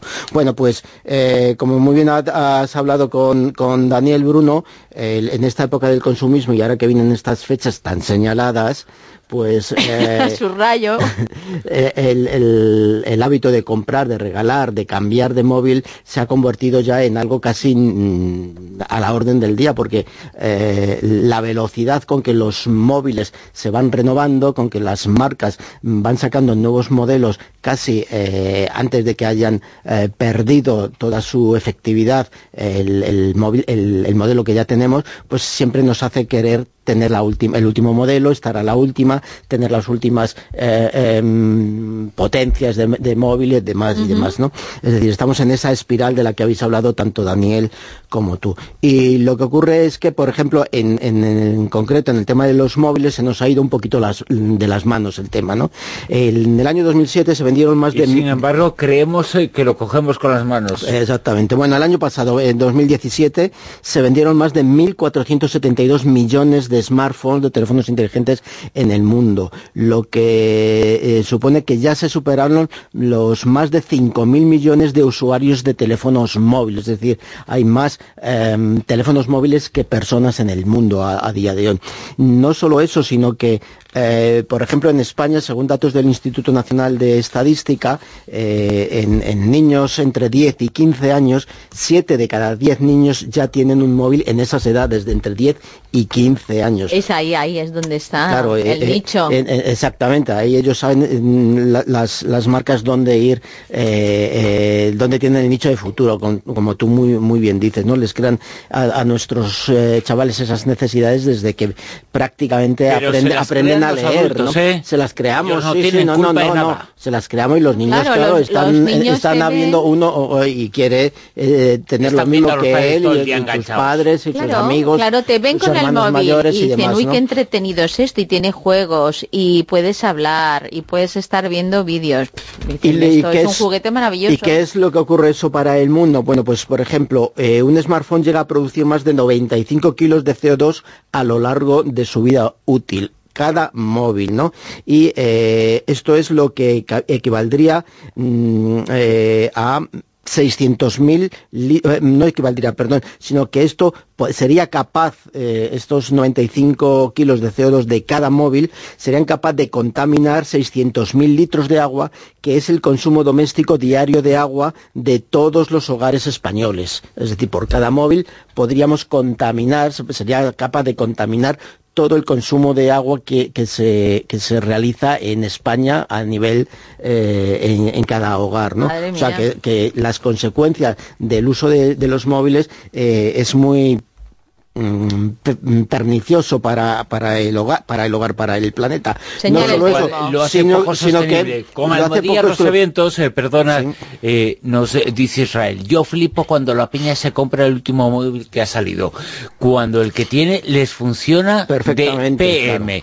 Y encima haciendo colas y colas eh, para después soltar un pastón, tela marinera. Bueno, lo, que hay ahora es, hay empresas que están surgiendo eh, poquito a poco, muy tímidamente, al, al hilo de esto de la economía circular, son empresas de lo que siempre hemos llamado de segunda mano, es decir, el, el reciclaje, el reciclar eh, estos, eh, estos teléfonos, eh, darles una vida más útil más allá de la de la que le damos eh, a, quienes los compramos de primera vez, es decir, lo podemos vender, los podemos mandar a reparar, los podemos es decir, darles una vida útil y ya que eh, cada móvil mm, tiene un gasto de la naturaleza tremendo, que ahora lo vamos a ver, eh, eh, por lo menos alargar esa vida útil de los móviles lo más posible. Claro, el Es mayor decir, problema yo lo veo en el tema de la batería.